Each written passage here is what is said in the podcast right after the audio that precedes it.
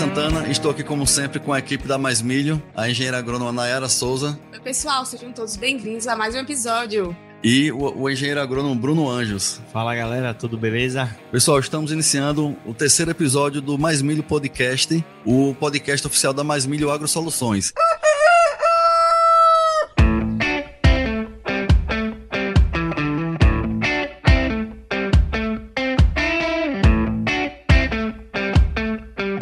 Pessoal, o propósito desse projeto é aumentar a produtividade e rentabilidade da cultura do milho no Brasil, levando até você informação de qualidade de forma simples e aplicável aí no campo. E para isso vamos bater um papo aqui com uma turma de peso, os profissionais que estão fazendo a diferença no agronegócio. E hoje temos mais um episódio muito especial com um convidado muito especial, sem dúvida, como todos que já passaram aqui, né? E Naira, qual é o tema do episódio de hoje e quem é o nosso convidado? Pessoal, no episódio de hoje vamos descobrir o caminho para máxima produtividade na cultura do milho. Iremos abordar principalmente o manejo nutricional para a obtenção de uma lavoura saudável, produtiva e também rentável, né, pessoal? E o convidado de hoje, ele é gerente de fazendas, consultor com mais de 28 anos de experiência. Ele é referência nacional, viu, em produtividade agrícola e estabilidade produtiva em climas diversos. Ele também é especialista em nutrição e fisiologia de plantas, responsável pela página Solo Fértil e criador de um dos melhores cursos de manejo agrícola aqui no Brasil, a Raiz da Solução, né? O famoso A Raiz da Solução um curso excelente. Então seja muito bem-vindo a mais um episódio aqui do nosso podcast, Leandro Barcelos. Oi, um prazer enorme, na verdade, né? A gente está aqui participando. Fico muito agradecido pelas palavras e, e falo que sempre nós estamos aqui, nós, nós somos da, do, do, mesmo time, né? Vamos pensar,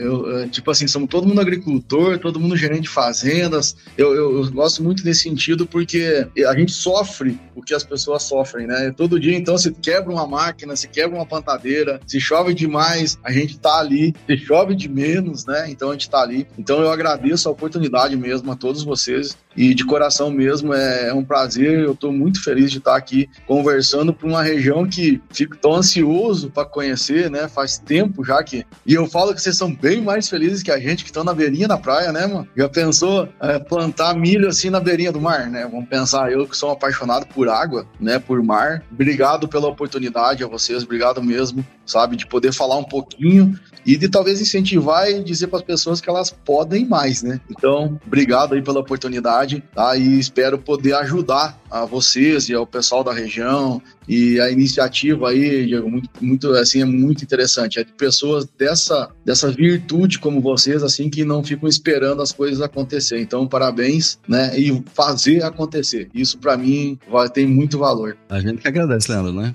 Que honra, né, ter você aqui e essas palavras. E assim, honra maior vai ter você aqui na região, né? Ah, se Deus pra, quiser. Tanto para andar nas lavouras aqui com a gente, como também para tomar uma cervejinha na praia, né? Aqui no litoral.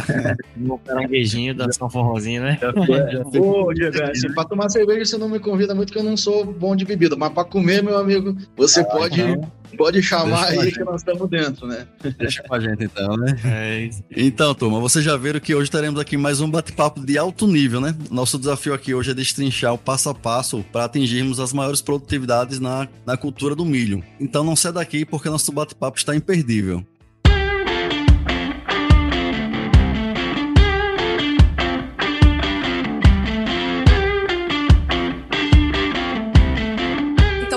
Começar aqui com as perguntas. Primeiramente, muito obrigado mesmo pela sua disponibilidade, né? Agradecer aqui mais uma vez e parabéns pelo trabalho brilhante, né, que vem desenvolvendo aqui na agricultura brasileira, né? Não só no Nordeste, mas também experiência aí para o Brasil todo. E Leandro, a gente fez aqui um resumo do seu trabalho, é. né, claro. E também para antes de a gente entrar, a gente queria saber um pouquinho dos seus projetos, o que você vem desenvolvendo aí atualmente. Legal. Conta um pouquinho? Uh, quando eu fiquei, eu fiquei gerente de uma fazenda durante 10 anos, a gente nunca pensou de estar aqui hoje, né? Eu falo, Deus está sendo bom demais comigo, acho que até mais do que eu mereço. 20 anos atrás, como alguns conhecem a história da gente, a gente perdeu tudo por causa de seca. Aquilo lá foi a pior coisa que aconteceu na minha vida, e eu sei o que que é, né? E, e hoje eu, eu entendo o Nordeste, né? E eu falo que aqui nós temos a melhor região do mundo, gente. O melhor, o Nordeste é a melhor região do mundo para produzir comida. E eu falo sempre assim, sabe por quê? Ontem eu estava numa, numa, numa, reunião com um cliente, a gente estava colhendo uma soja ontem de, de, de 109 sacas por hectare, né? Poxa. Não foi em 2 hectares, foi em 35. A gente, aquela lavoura planta 5.500 hectares de soja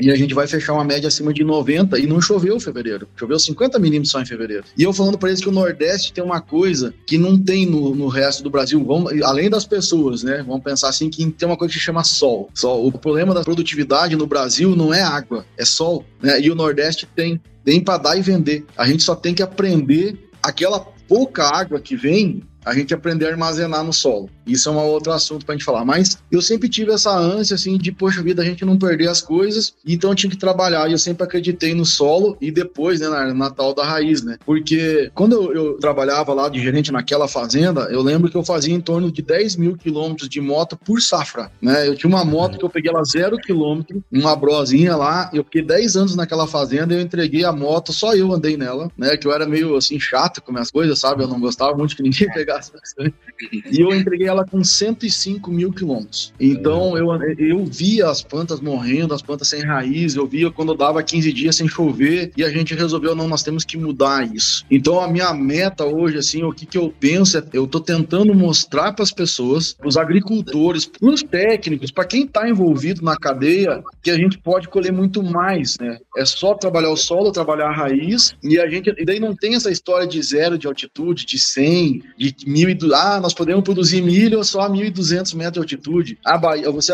né, a gente acabou de conversar agora, já tem a, agricultores aí na, na, na, região de vocês produzindo 200 sacas de milho. O nosso teto é qual? Quanto que é produzir milho? Não, a gente sabe que a genética do milho hoje dentro do Brasil é de 400, 500 sacas por hectare. Tem genética para isso. Por que nós estamos produzindo 100? Né? Então, é esse é o meu intuito, é para isso que eu estudo e é para isso que eu tento, né? Eu vou lá e tento, assim, uh, fazer as coisas. E a gente está conseguindo. A gente está começando com a soja. A gente fala muito de soja, né, Diego? Mas o milho está dentro do nosso negócio, o algodão está dentro do nosso negócio. Então, a minha vontade, né, é que, em primeiro lugar, todo mundo colha muito bem, né, porque para quem ama o agro, que nem eu, né, eu, eu sou um cara que tem que sentir o cheiro da terra todo dia, né, é, assim, eu tenho que pegar numa planta, é dali que sai a minha energia, mas é que a gente não precisa sofrer no agro por causa de produtividade. É só a gente aplicar o conhecimento, né? Mais ou menos como falava o professor Dirceu Garcen, né? A gente tem que aplicar o conhecimento por hectare que a gente colhe. Mesmo, não, perfeito. E assim, Leandro, sem dúvida você está conseguindo alcançar seu objetivo, né? A gente aqui é testemunha disso. A gente Sim. segue seus passos aqui, suas recomendações e também está ajudando aqui o Cealba, né? Com o, seu, com o trabalho que você está fazendo aí. Não só o Cealba, com certeza o Brasil todo, né? Sem dúvida. Você hoje é um exemplo de produtividade, não só de, de manejo, de pesquisa, né? Mas de prática realmente, né? O cara que andou 10 mil quilômetros de moto tem, tem prática aí, né? É. É isso aí, cara. Eu, eu brinco que agrônomo tinha que ter, fazer um ano, dois semestres de psicologia dentro da faculdade. Tinha que ter. Porque a gente, além de fazer toda a parte técnica, tu sabe que o, o agricultor, eu sou agricultor, né? Vamos pensar assim, a gente tem os nossos paradigmas, né? As nossas teimosias. E a gente tem que ter estratégia, a gente tem que ter psicologia. Você sabe como é que é a venda todo dia. É, agora, semana que vem, tem, a gente tem, uma, tem umas aulas, o Matheus fez uma, o João fez outra, e eu vou fazer semana que vem, é, sobre programação neurolinguística. O que, que tem a ver programação neurolinguística? Turística com milho, santo Deus, né? Vamos falar assim, ó. Mas é justamente incentivar as pessoas, né? Achar um jeito de se conectar com elas e elas acreditarem em você. E eu brinco também, assim, Diogo, o vendedor, o vendedor, ele é abençoado, uh, uh, O vendedor, assim, ó, ele não, é, não, precisa chamar de consultor de venda, consultor técnico, nada, você é vendedor mesmo, sabe? Porque, assim, ó, quem tem um vendedor que tem ética, que tem honestidade e vende produto bom, ele é abençoado, porque ele leva a tecnologia, ele leva a produtividade. Então, essa pessoa, ela tem que se sentir bem e pode ter certeza que ela é útil para a região. Vocês mesmo. Você não está levando, você está ganhando teu dinheiro, óbvio, justo, mas você está levando bem. Eu sempre falo assim, a tal da relação golfinho. Se você ganha, o agricultor ganha e a cidade ganha, qual é que é o mal? Né? Não tem mal nisso? né? Tá todo mundo ganhando. Então a gente tem que incentivar o agricultor e através do conhecimento que nem vocês estão levando, levaram o senhor Rafael Nunes, levaram outras pessoas aí para a região, com certeza vão fazer a diferença. E é aquela história, né? O que, que a gente está fazendo aqui nessa vida mesmo? Daqui uns dias a gente vai né? É, e pronto, deixou o quê, né, pros outros. Então, é nesse sentido aí que eu penso, cara. E, e vamos em frente aí, né? Se faz bem, que mal tem, né? É, e é bem esse então... pensamento aí que Diego sempre coloca na nossa mente, né, Nayara? É. Todo dia a gente acorda não sai para vender, a gente sai com o propósito de o que a gente vai levar para agregar ao produtor. O conhecimento, Sim. as novidades, trazer tecnologia. E isso aí é que tem agregado, tem dado resultado e a venda vira uma consequência, é. né? A gente aqui tem orgulho de falar que é vendedor, né? Não tem é, receio nenhum, é. pelo contrário. Mas assim, o que a gente tem bem claro aqui, né? É que a gente vende o quê? Produtividade, né? Isso aí. Semente, fertilizante é um meio, entendeu? O, Exato. Entendeu? Análise de solo, pulverização, tudo é o meio, mas a nossa mente é produtividade. A gente tem que atingir o máximo de produtividade aqui e agregar produtor, né? Se você tem semente, a gente não é Perfeito. só mais um vendedor de produto. É, e fazer as pessoas acreditarem, Diego. Eu, eu, vejo assim, ó, além da parte técnica, que você, quando você faz isso, você tem esse, esse, esse teu ímpeto de querer mudar as coisas, querer ajudar. E existem pessoas boas, né? Eu falo 80, 90% das pessoas elas são boas. Infelizmente tem os 10%, é que nem notícia, né? Notícia ruim, só notícia ruim. A maioria das notícias são boas, mas a, a pessoa ela quer ouvir coisa ruim, parece. Né? Os 10% são mais barulhentos do que os 90, né? Que são bons, né? então, né? Só que nós temos que... Mais, geralmente. É, nós é. temos que nos juntar, nós temos que unir as pessoas boas, e isso está acontecendo no Brasil. O agro está fazendo isso. Né? O agro está juntando as pessoas boas para combater as ruins. Não que a gente acerte sempre, né? A gente não acerta sempre, a gente erra no meio do caminho, né? Mas é justamente isso, é compartilhar os erros. É o que a gente faz dentro da raiz da solução, né? Sabe, lá a gente brinca, assim, dentro dos grupos do WhatsApp, o Diego lá vê lá, assim, poxa, quando a gente erra também a gente conta que errou, porque para as outras pessoas não errarem. Isso vale muito dinheiro. Duvida vale mais dinheiro o erro do que o acerto. Né? Entende? Mas levar isso, ó, a zero metro de altitude, não, poder, não podemos produzir 300 sacas de milho. Ué, quem é que falou isso? Por que que falou isso? Aí, né, nós estávamos falando de noite, tem a, a nossa de boro. Por que, que tem que ser um quilo de boro? Por que, que não é dois? Né? Ou cobre? Ou por que, que tem que oxigenar o solo? Né? É, é, o porquê. Nós temos que chegar lá e dizer, ó, tem essa tecnologia aqui, ela é assim e, e ela é assim por causa disso explicar o porquê das coisas e nós mesmos entender. Eu sempre falava assim, poxa, o cara, a pessoa vem e me fala de cobre, nós falamos de cobre, beleza. Ah, por quê? Ah, porque lá na, na, na fotossíntese da fotossistema 2 para 1 tem uma mulher que se chama plastocianina e ela que transporta os elétrons, então ela é fundamental e ela precisa muito cobre. 80% do cobre das plantas, em média, está dentro do cloroplasto. Né? Eu, então, por que, que nós temos que usar cobre? Então, quando você sabe o porquê, você acredita e você vai lá e faz. Aí, beleza, daí vinha aquele professor e dizia, não, aí eu falava assim, mas quanto que é? Essa, é, essa é a pergunta. E daí vem a pesquisa, Diego, sabe? E eu, eu falo sempre, incentivo o pessoal assim, dentro da fazenda, você vai, vai estimular isso, você vai estar tá fazendo isso. Então, é muito louvável, mas a gente é, chegar no ponto assim, ó, quanto que a gente coloca, quando a gente coloca e qual a fonte que a gente coloca. Isso é muito importante. Isso. Sem dúvida. E assim, eu sou, eu sou a favor do diagnóstico, né? E eu sou totalmente contra a receita de bolo, principalmente na agricultura. Não tem como Exato. você ter uma receita de bolo, né? Nossa não região tem. aqui a gente é carente de pesquisa, né? A região Selva aqui não tem é, protocolos né, desenvolvidos e a gente teve que aprender né, na técnica, entender os processos e criar o nosso. Entendeu? E tá dando certo aqui, é, através de você, Rafael Nunes, várias pessoas que a gente vai absorvendo conhecimento e montando aqui, né? E a gente cada vez mais está então, também pesquisando e estimulando os produtores a fazer suas pesquisas na sua própria área, porque cada um tem sua realidade, né, Leandro? Complementando o que tu falou, é muito importante, eu sempre falo assim, a pesquisa, é, seja a da Embrapa, da Exalc, da Viçosas, da, a da UNB, de, de, da Bahia, do, do Sergipe, de onde for, ela nos dá norte, né? ela nos dá um norte, ó, é para esse caminho aqui, né? nós precisamos aumentar, melhorar o nosso, é, vamos falar assim, nós precisamos parcelar o nosso nitrogenado onde tem mais areia, por exemplo. Tá, ela não dá aquilo, ou a quantidade. Agora o restante nós temos que fazer localmente, né? Porque uh, nem sempre uh, depende, porque uh, infelizmente a palavra depende dentro da agronomia ela existe, ela, ela, ela, ela, é assim mesmo. Não adianta chorar, né? Depende de um monte de coisa. Então, ah, como é que nós vamos parcelar? Qual é que é a fonte? Qual é que é a dose? Quanto é que você quer colher? Por isso que eu brinco que eu começo com as minhas palestras sempre, digo assim, ó, eu chego lá e falo primeiro que nada é impossível, né? É só a morte que a gente não consegue mudar, né? Mas o resto a gente não tem nada impossível. E é assim, ó, quanto que você quer colher? Ah, mas eu dei alguém me perguntar falar assim, ah, mas eu quero colher o máximo que der, sim, mas quanto que é o teu máximo? Porque depende de quanto você quer colher, é o que você tem que fornecer. Né? Se eu quero ser, né? Se eu quero engordar meu boi lá, eu quero engordar quanto? Ele tem um limite, beleza, mas como é que eu vou alimentar? Quanto de comida eu vou dar para ele? Né? Então, quando depende de quanto eu der o máximo dele, ele vai engordar o máximo. Se eu der menos, ele vai dar menos. A planta é do mesmo jeito. Né? E nós temos que entender a planta, né? ela é perfeita e ela pensa. Qualquer planta pensa entende? Então, no dia que a gente acreditar nisso, e daí a, a gente entender ela, sabe? E ela fala com a gente. E eu, eu sempre faço uma analogia assim: quando a gente vai conversar com uma pessoa que é surda-muda, por exemplo, tem como a gente se comunicar com uma pessoa que é surda-muda? Tem. Né? Tem a linguagem dos sinais, Libras. Então, se você souber Libras, você conversa com uma pessoa surda. Como é que você conversa com a planta? Porque ela está te falando as coisas. Né? Uhum. Como é que você vai entender a linguagem das plantas? Você tem que entender de fisiologia vegetal. No momento que você entender de fisiologia vegetal, você entende o que ela está falando. Daí tu senta lá no meio da lavoura. De, é, eu tinha uma mania, volta e meia, hoje eu sinto um pouco de falta ainda, é, ao meio-dia, né, uma hora da tarde, a hora que o sol tá pino mesmo. E não adianta você ir às seis da manhã lá que tá tudo certinho. Né? Linda, a, é, a planta tá lá. É, vai tem que, pra você ver o problema, você tem que ir ao meio-dia. Aí você bota um chapelão lá, passa protetor, senta no meio da lavoura, né? E, e fica uma hora ou duas, de preferência, leva teu livro de fisiologia, né? Ou tablet, alguma coisa, e senta e olha a planta crescer. Olha ela. É. Fica olhando tenho, imaginando é, tudo aquilo acontecendo. Entende? Aí você começa a entender lembro, as plantas. É, eu lembro do professor Vieira, né, da, da Labor Solo. Eu fiz Isso. um curso lá e sempre tenho muita amizade com ele. ele. Ele disse que quer esconder 100 reais de um agrônomo, coloca dentro de um livro de fisiologia. a fisiologia ela é apavorante, né? Mas, é, mas no dia que o agrônomo mas... souber, o, o, o poder que tem você entender a planta é realmente, eu acho que é um dos, da, das partes mais importantes, né, da, da, nossa profissão realmente é a fisiologia. Entender é a linguagem da planta, né, Helena?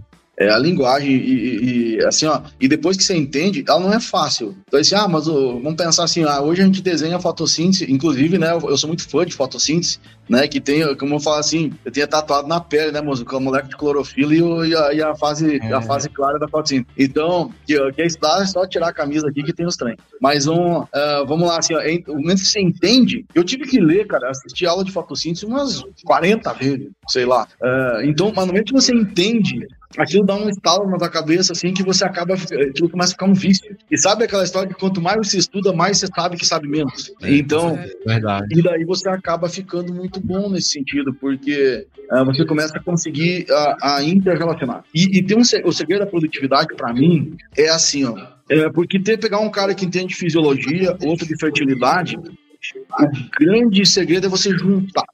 Né? A pessoa, o técnico conseguir juntar a fertilidade do solo né? e e entender a fisiologia, ele vai chegar em altas produtividades rapidinho, tá? Mas tem que estudar muito para isso, né?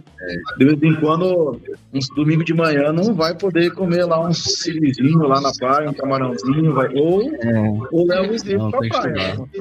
Aí é, é o melhor do mundo. É, o agrônomo que achar que vai pegar o diploma e não vai estudar mais, tá redondamente enganado, né? Ou não vai para frente, né? Cara, você tem que estudar muito, bicho, diariamente, sem dúvida.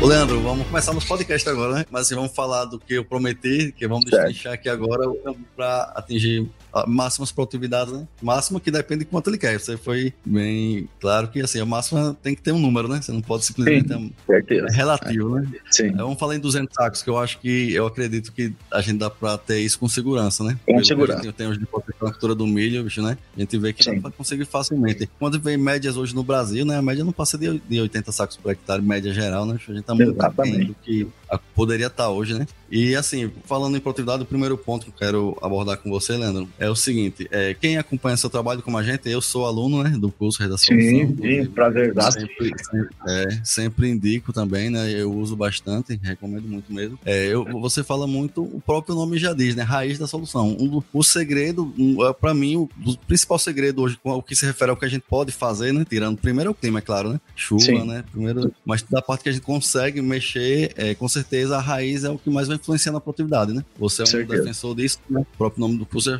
já diz. E a gente sabe que para estimular um sistema radicular profundo e eficiente, a gente está falando basicamente de construir perfil, né? Sim. De práticas de manejos, né? como calagem, gessagem, fosfatagem, né? Criar um ambiente que permita esse desenvolvimento radicular, né?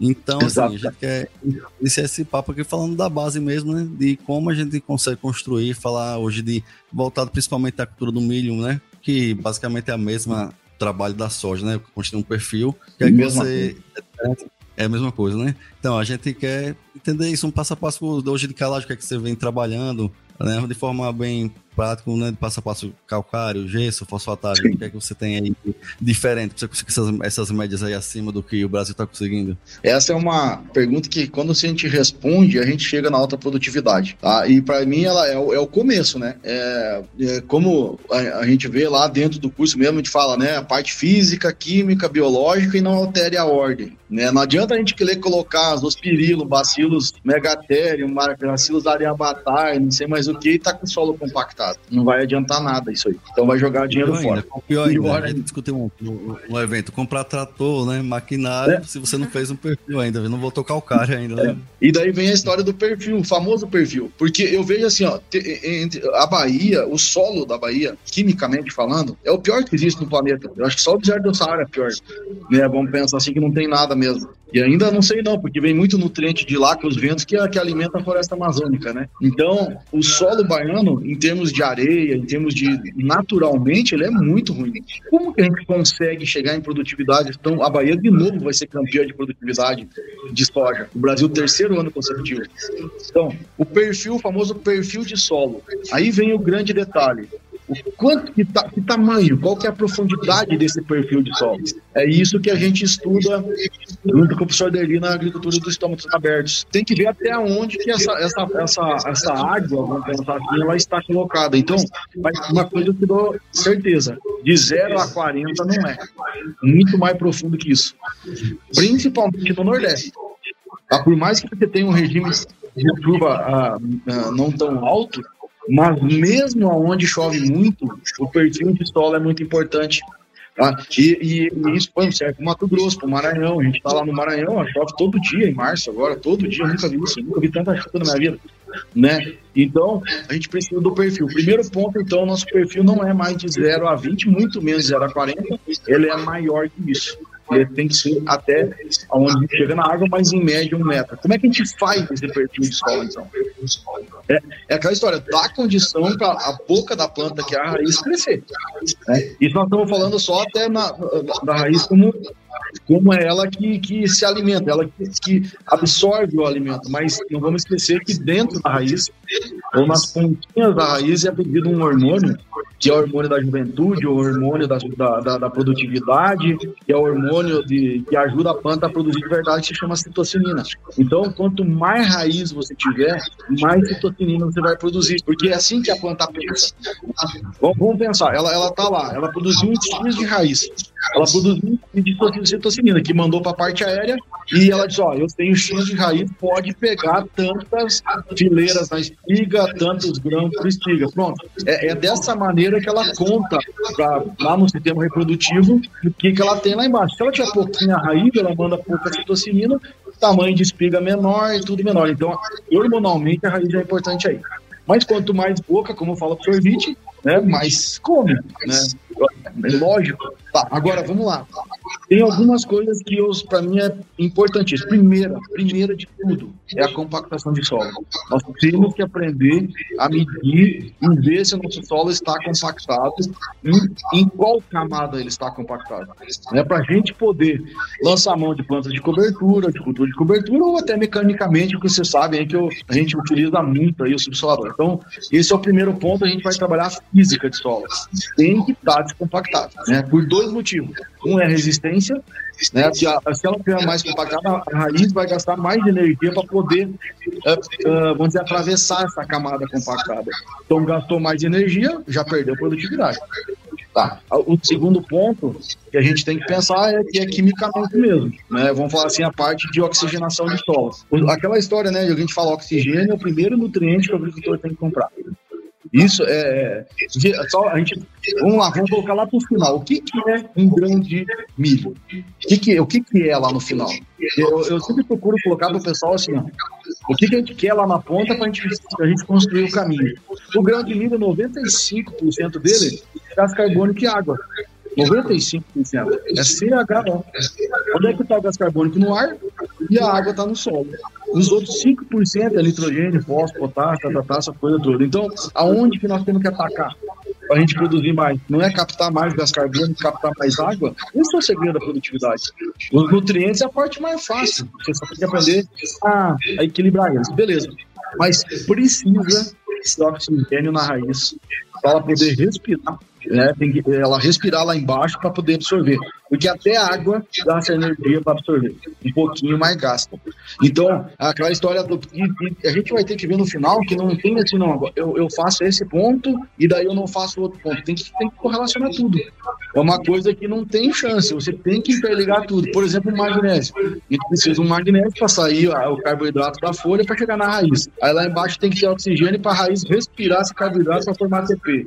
Aí formou ATP, absorve nitrogênio. Aí voltou nitrogênio, manda, forma clorofila, forma proteína. Entende esse ciclo? Então, um depende do outro. Mas aí vem aquela história. Quatro nutrientes, para mim, são muitíssimo importantes nessa formação de raiz. Tá? Fósforo, magnésio, cálcio e boro. É, a gente vai falar de boro depois, mas esses nutrientes, eles têm que estar é, no perfil de solo. O fósforo, para mim, a gente até brinca com o professor Rafael Nunes, né, que ele fala que tem que ser fósforo de 0 a 20, para mim tem que ser de 0 a 40, tá? Fósforo tem que ter de 0 a 40. E não é só o caso de onde que é seco, não. Porque eu penso assim, poxa vida, onde é seco, dá veranico, ou tá chovendo demais, mas principalmente no veranico, onde que a camada que seca quando tá 20 dias sem chover, para mim aqui é de 0 a 20.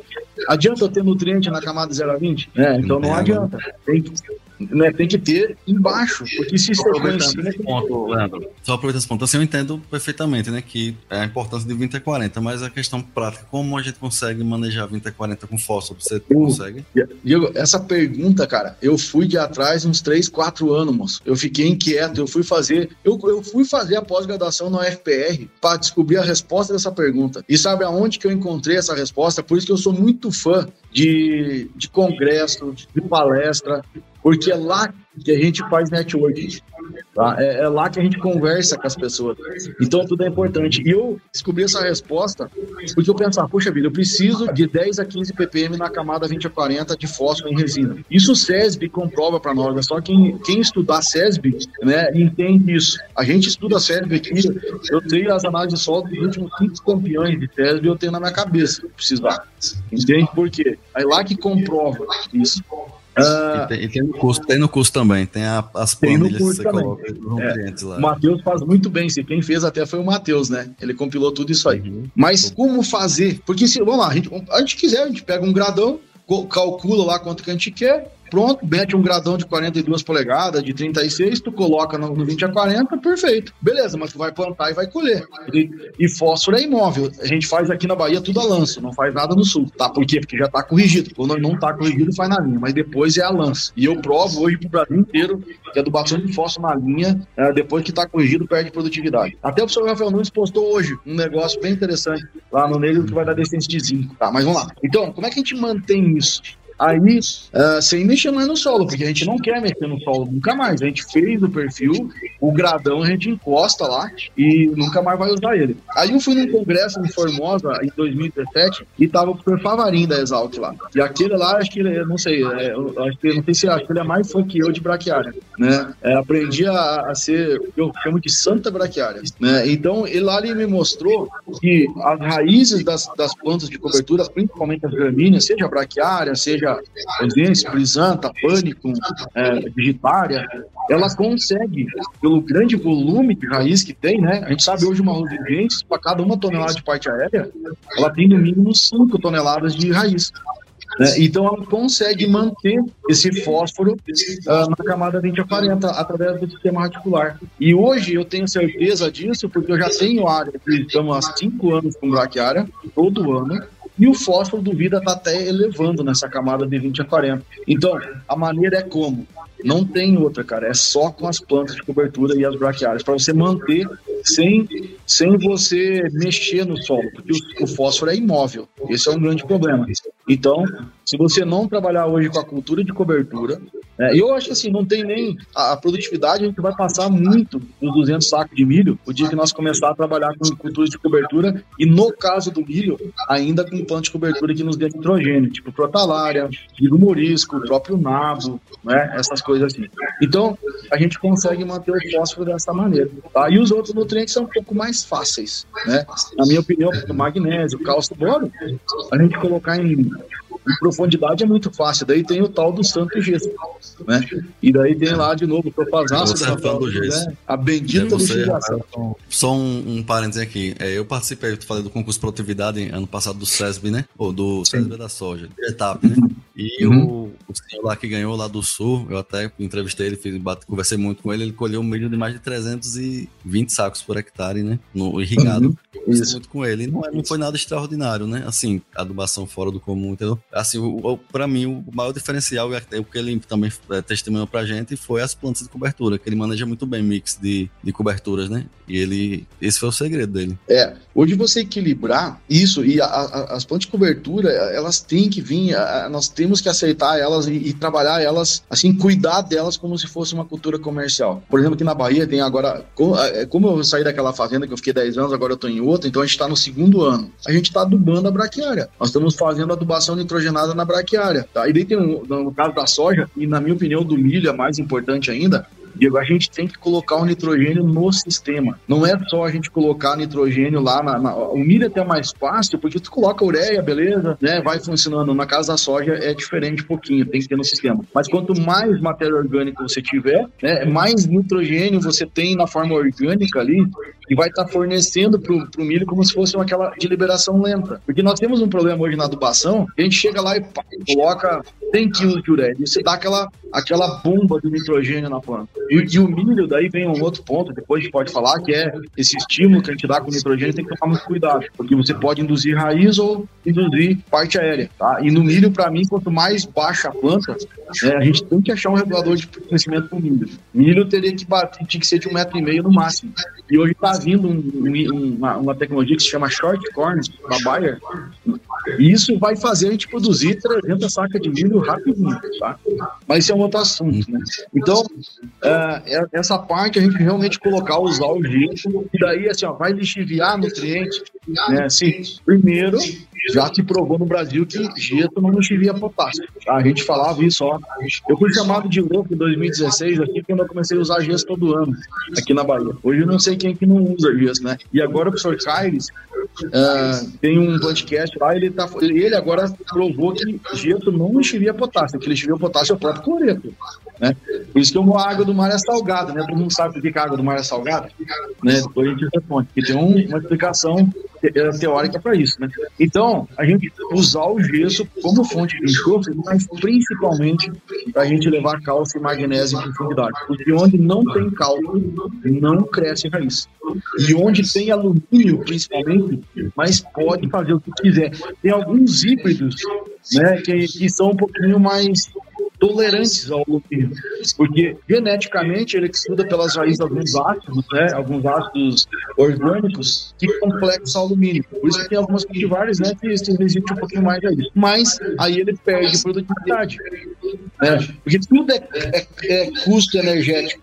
Qualquer coisa que a planta faça, que é para ela se defender, é gasto energético, sabe? Isso que eu falo assim, a gente, nós temos que aprender, é, você viu lá sobre o curso da a gente bate muito assim, nós temos que ajudar a planta a se defender, porque geneticamente o pessoal mudou ela.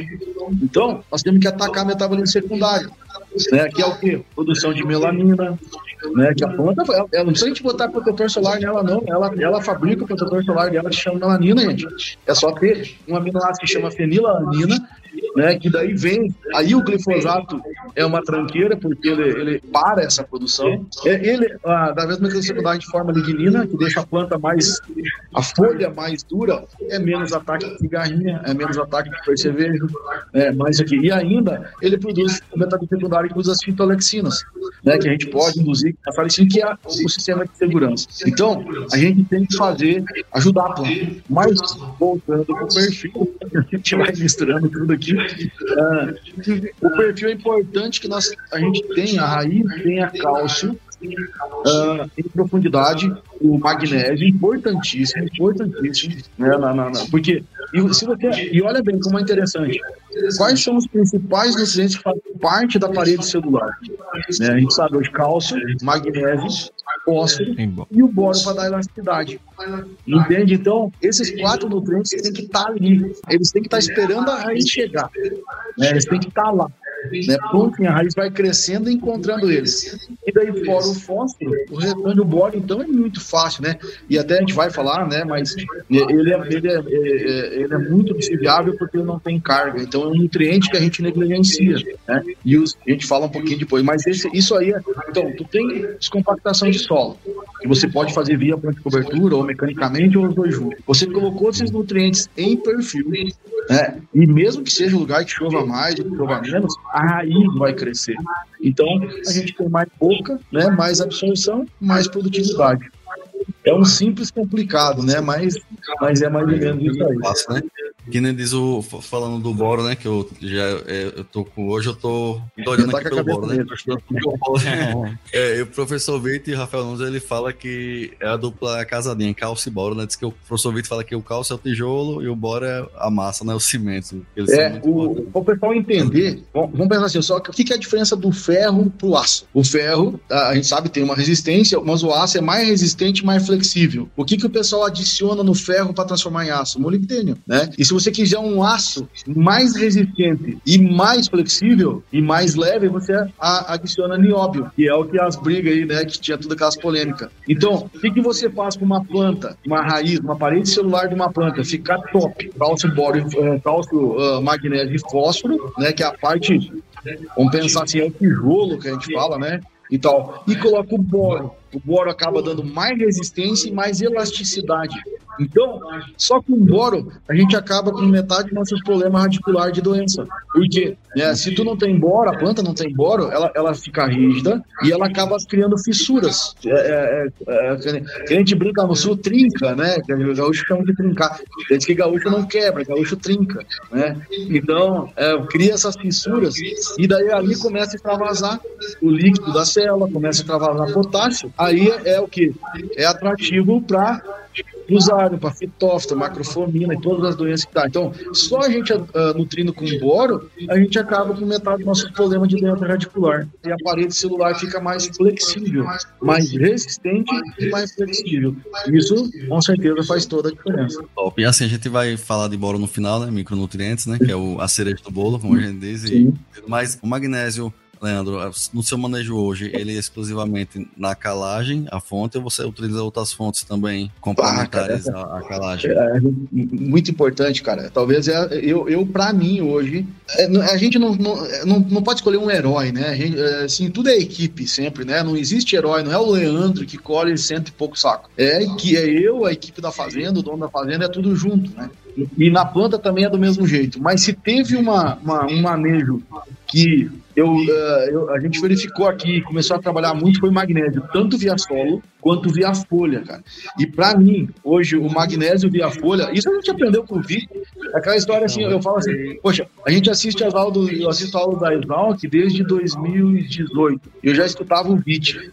E daí eu, poxa vida, o cara tem uns 80 anos de, de pesquisa. E a gente não vai, não vai acreditar um pouco, pelo menos. Ah, pá, moço, é, ele é um cara sério, então vamos acreditar nele. Vamos, vamos pegar o que ele tá falando e vamos levar para dentro da roça. E eu comecei a, o magnésio via folha. Primeiro lugar, cara, o magnésio no solo, hoje, é o macronutriente que mais limita a produtividade a nível de Brasil. Nós estamos com muito pouco magnésio via solo. Ah, mas Leandro, eu tô com 15% da CTC. Beleza, você não vai chegar em 300 sacos de milho com 15% de magnésio na CTC. Então, sempre tem muito mais. E daí, aí vem a história de a gente entender fertilidade. O pessoal colocou. Eu faço, eu quero fazer um questionamento para você assim, Diego, Mayara, uh, por que alguém determinou que o magnésio correto na CTC é 20%. É, por quê? Por que, que tem que ser 20%? É, quem é que falou que tem que ser 20%? Né, vamos pensar assim, ah, o cara estudou o Brasil inteiro. Né? Tudo bem, é um norte, não é que tá errado. Né? Esse cara que inventou isso, que falou que tem que ser 20, ele nos deu um norte. Beleza, mas será que é assim mesmo? Eu tenho uma área em Santa Catarina, agora que eu faço uma como é que, como, é que, como é que o Vitor fala? Como é, que, como é que o professor Vitor fala? Calcário, dolomítico e não mexe o saco. Né? não enche o saco, né? Filho de Deus, já te falei, não mexe, nem vou te responder. Um dia eu fiz uma pergunta pra ele de potássio, ele olhou pra mim assim, ô filho de Deus, eu não vou nem te responder, porque você já sabe, não vou perder meu tempo. E a gente fica com vontade de se esconder, né, cara? Fala, mas tá bom, tem que perguntar. Não tem pergunta ruim, né? Tem pergunta que a gente é. não fez, né? A gente, então... A, a, gravação, só antes de você continuar aqui, é sobre essa questão das proporções, que a gente fala muito em 20, eu uso também, né? Mas assim, eu também não sou travado com isso, não, entendeu? Mas eu uso mais ou menos para ter um, um, norte, né? Já há um tempo. Mas a gente teve um antes, o um podcast que, vai, que foi gravado, que vai antes desse nosso, foi com o Daniel, né? Pesquisador Sim. também, que doutor Daniel, e foi, foi só sobre calar, sobre, sobre correção, entendeu? E a gente, Sim, ele, ele, ele é muito bate essa tecla que ele não diz, eles não têm nada que prove que essa relação tem diferença em relação, né? Se você tiver os teores, né? E que a planta precisa de magnésio e cálcio, não importa a proporção. Ele bate nessa tecla, a não ser que esteja uma desproporção muito grande, né? Um excesso grande. muito cálcio. Ele, ele fala muito isso, realmente, né? É, eu, eu acredito muito nisso, porque, e, e, e por incrível que pareça, vamos pensar de relação cálcio-magnésio, tem um livro do, do professor Quágio, já de, sei lá, 20 anos atrás, provando que não tem nada a ver produtividade com relação cálcio-magnésio. Nos solos arenosos, um pouquinho mais, o que não pode é você ter mais magnésio que cálcio, entende? Isso não pode, mas se você tiver uma relação 2 para 1 ou 8 para 1, o importante é você ter magnésio acima de um. E aí vem um detalhe interessante, uh, uh, que eu vejo assim, a gente tem que aprender a analisar. Tudo a gente tem que analisar. É pegar a, a folha, o solo, o pecíolo, a planta inteira, o grão. A gente faz isso. Isso é o que o professor Fernando Varpechovski. Né?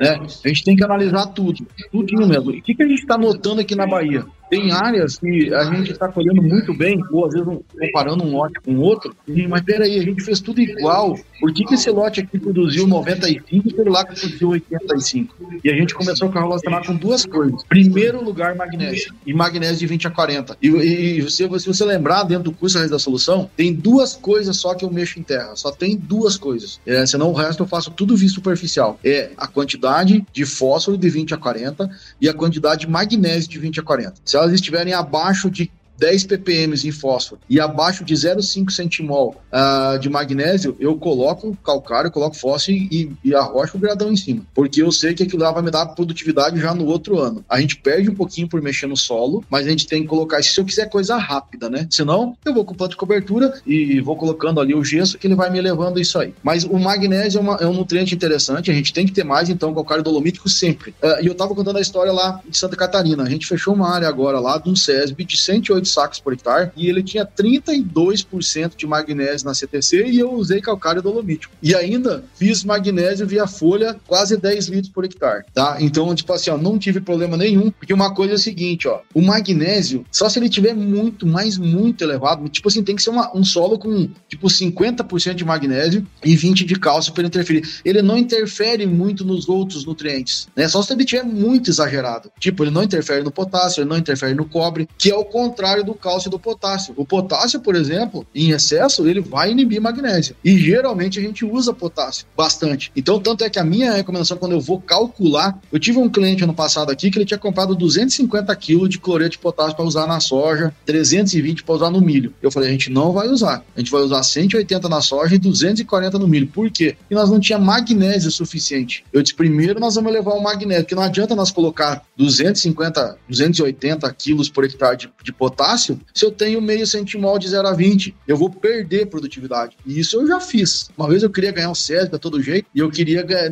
ah, vou botar colete de potássio. Coloquei 350 kg de colete de potássio na soja. O que, que aconteceu? Colhi 5 sacos menos onde eu não tinha colocado. Né? Então, porque interferiu. E isso é entender daí de fertilidade essas interrelações. No momento, então, você calcular. Agora, o grande detalhe daí, o tal do magnésio via folha. Tá? E daí vem aquela história que eu falo assim, também aprendi isso com o professor Vídeo, com o professor André Reis né? Não, não tem limite primeiro, mas não é 400 gramas. E no milho, cara, funciona perfeito. No algodão, então, é, é, é, assim, é um resultado fenomenal. Mas a gente tem que usar 800 gramas, 900 gramas. Vamos pensar, de um, de um magnésio 10% aí que a gente compra, teria que usar 10 litros por hectare, tá? Vamos pensar. Eu, geralmente ele é 7, 8% de magnésio que tem, né? Os nitrato, cloreto, e não interessa a fonte. Qualquer fonte funciona. Tem que comprar a mais barata que tiver, tá? E usar muito. O que, que a gente faz? A gente fez, vem fazendo isso nos últimos dois anos. Ah, no algodão, para tu ter uma ideia, esse ano a gente usou em média de 24 litros por hectare de magnésio via folha, independente da fonte. E tem umas fontes hoje sulfatos que são muito baratos, coisas de 5 real o quilo, tá? Tem de 10, tem de 12, tem de todo jeito. Mas na soja hoje também a gente, a gente trabalha em torno de 8 litros ou quilos e, e toda a aplicação, porque eu entro muitas vezes, né? A gente fala um pouquinho depois de micro. E ele não tem problema de fito. Ah, o professor André Reis fez uma pesquisa que ele usou 30 quilos por hectare numa aplicação e não deu fitotoxidez. Então, pode entrar. E tem o cliente nosso aqui que ele fala assim, mano, então o magnésio via folha é igual adjuvante, né? Tem que entrar toda vez. É igual adjuvante, tem que entrar, toda aplicação vai entrar na média de 1,5 kg, 1 kg. Então, cara, teste, né? E eu tenho certeza que você vai ter excelentes resultados. E daí vem aquela história, a um custo, cara, muito barato, muito barato. Porque, como eu te falei, tem sulfatos de magnésio hoje no mercado que, que custa pouquíssimo mesmo, sabe? Assim, ó, só ele tem que ser usado todo ano, porque senão ele empedra um pouquinho. Mas tem vários hoje, tem magnésio complexado, tem de toda forma. Mais importante é usar e usar, não usar 200 gramas, 300 gramas. Um milho de 200 sacas por hectare, a gente tem que usar 800 gramas por hectare. Talvez, uh, pessoal, assim, seja uma das, vamos, vamos chamar de tecnologia, né, mais baratas que a gente encontrou nos últimos tempos, né? Então, assim, é muito acessível para o agricultor, fácil de aplicar, não dá problema de reação no tanque, a não ser com glifosato. Geralmente o magnésio, se tu usar com glifosato, ele vai te dar problema, seja qualquer fonte que for, mas barato, fácil de usar e um resultado assim fenomenal. E, é, então, mas não usar aquelas 200 gramas, tipo assim, 2 litros por hectare. É 2 litros por hectare cada aplicação, entende? E tentar fazer no, assim, ó, 10, 12. Eu, eu, pelo menos, entro bastante no milho. Entrar a gente chegar lá nos 800 gramas, 900 gramas, funciona e por incrível que pareça, o magnésio magnésio é um nutriente que, por ele ser macro, que o restante dos macronutrientes, potássio, fósforo, que a gente coloca via folha, ele é só como estímulo. Ele não fornece ah, um potássio suficiente para a planta, mas ele estimula. É que nem aquela. Não sei se vocês já ouviram alguma aula do professor Fagan. Ele fala assim: é que, ah, como que você coloca potássio na folha? Você faz o quê? É estimular a raiz a exudar algumas substâncias que absorvam mais potássio. É igual você tá passando na frente da padaria e você sente o cheirinho de pão. Se você sente o cheirinho de pão, eu principalmente entro na hora, né? então, é. né, assim, como eu digo sempre, não bebo, mas como, né? Aí, mas é aquela história, você entra na padaria para comprar o pão, só que tem que ter o pão lá dentro. Não adianta só ter o cheirinho de pão e não ter. Então, duas coisas. É, o macro funciona como estimulador de a, a, a raiz absorver mais mas você só tem que usar fósforo via folha, no caso, nesse sentido um potássio, se você tiver no solo, senão não vai te adiantar nada. Mas o magnésio, ele funciona principalmente na ativação da rubisco, né, que é aquela molécula que capta o CO2, ribolose, lugar 5 bifosfato. Ele é ela que liga a rubisco, o magnésio é, o, é o, o, nutriente que liga ela, que ativa ela, vamos falar. Então, ele funciona a caráter fisiológico, é o único macro que funciona nesse sentido. Então, acho que a dica final é realmente assim, ó, experimentem, né, é, é colocar dose maior, custa bem baratinho e, e, e dá um resultado gigantesco. Não, perfeito, sem dúvida, Leandro. Gostei bastante aí da sua colocação.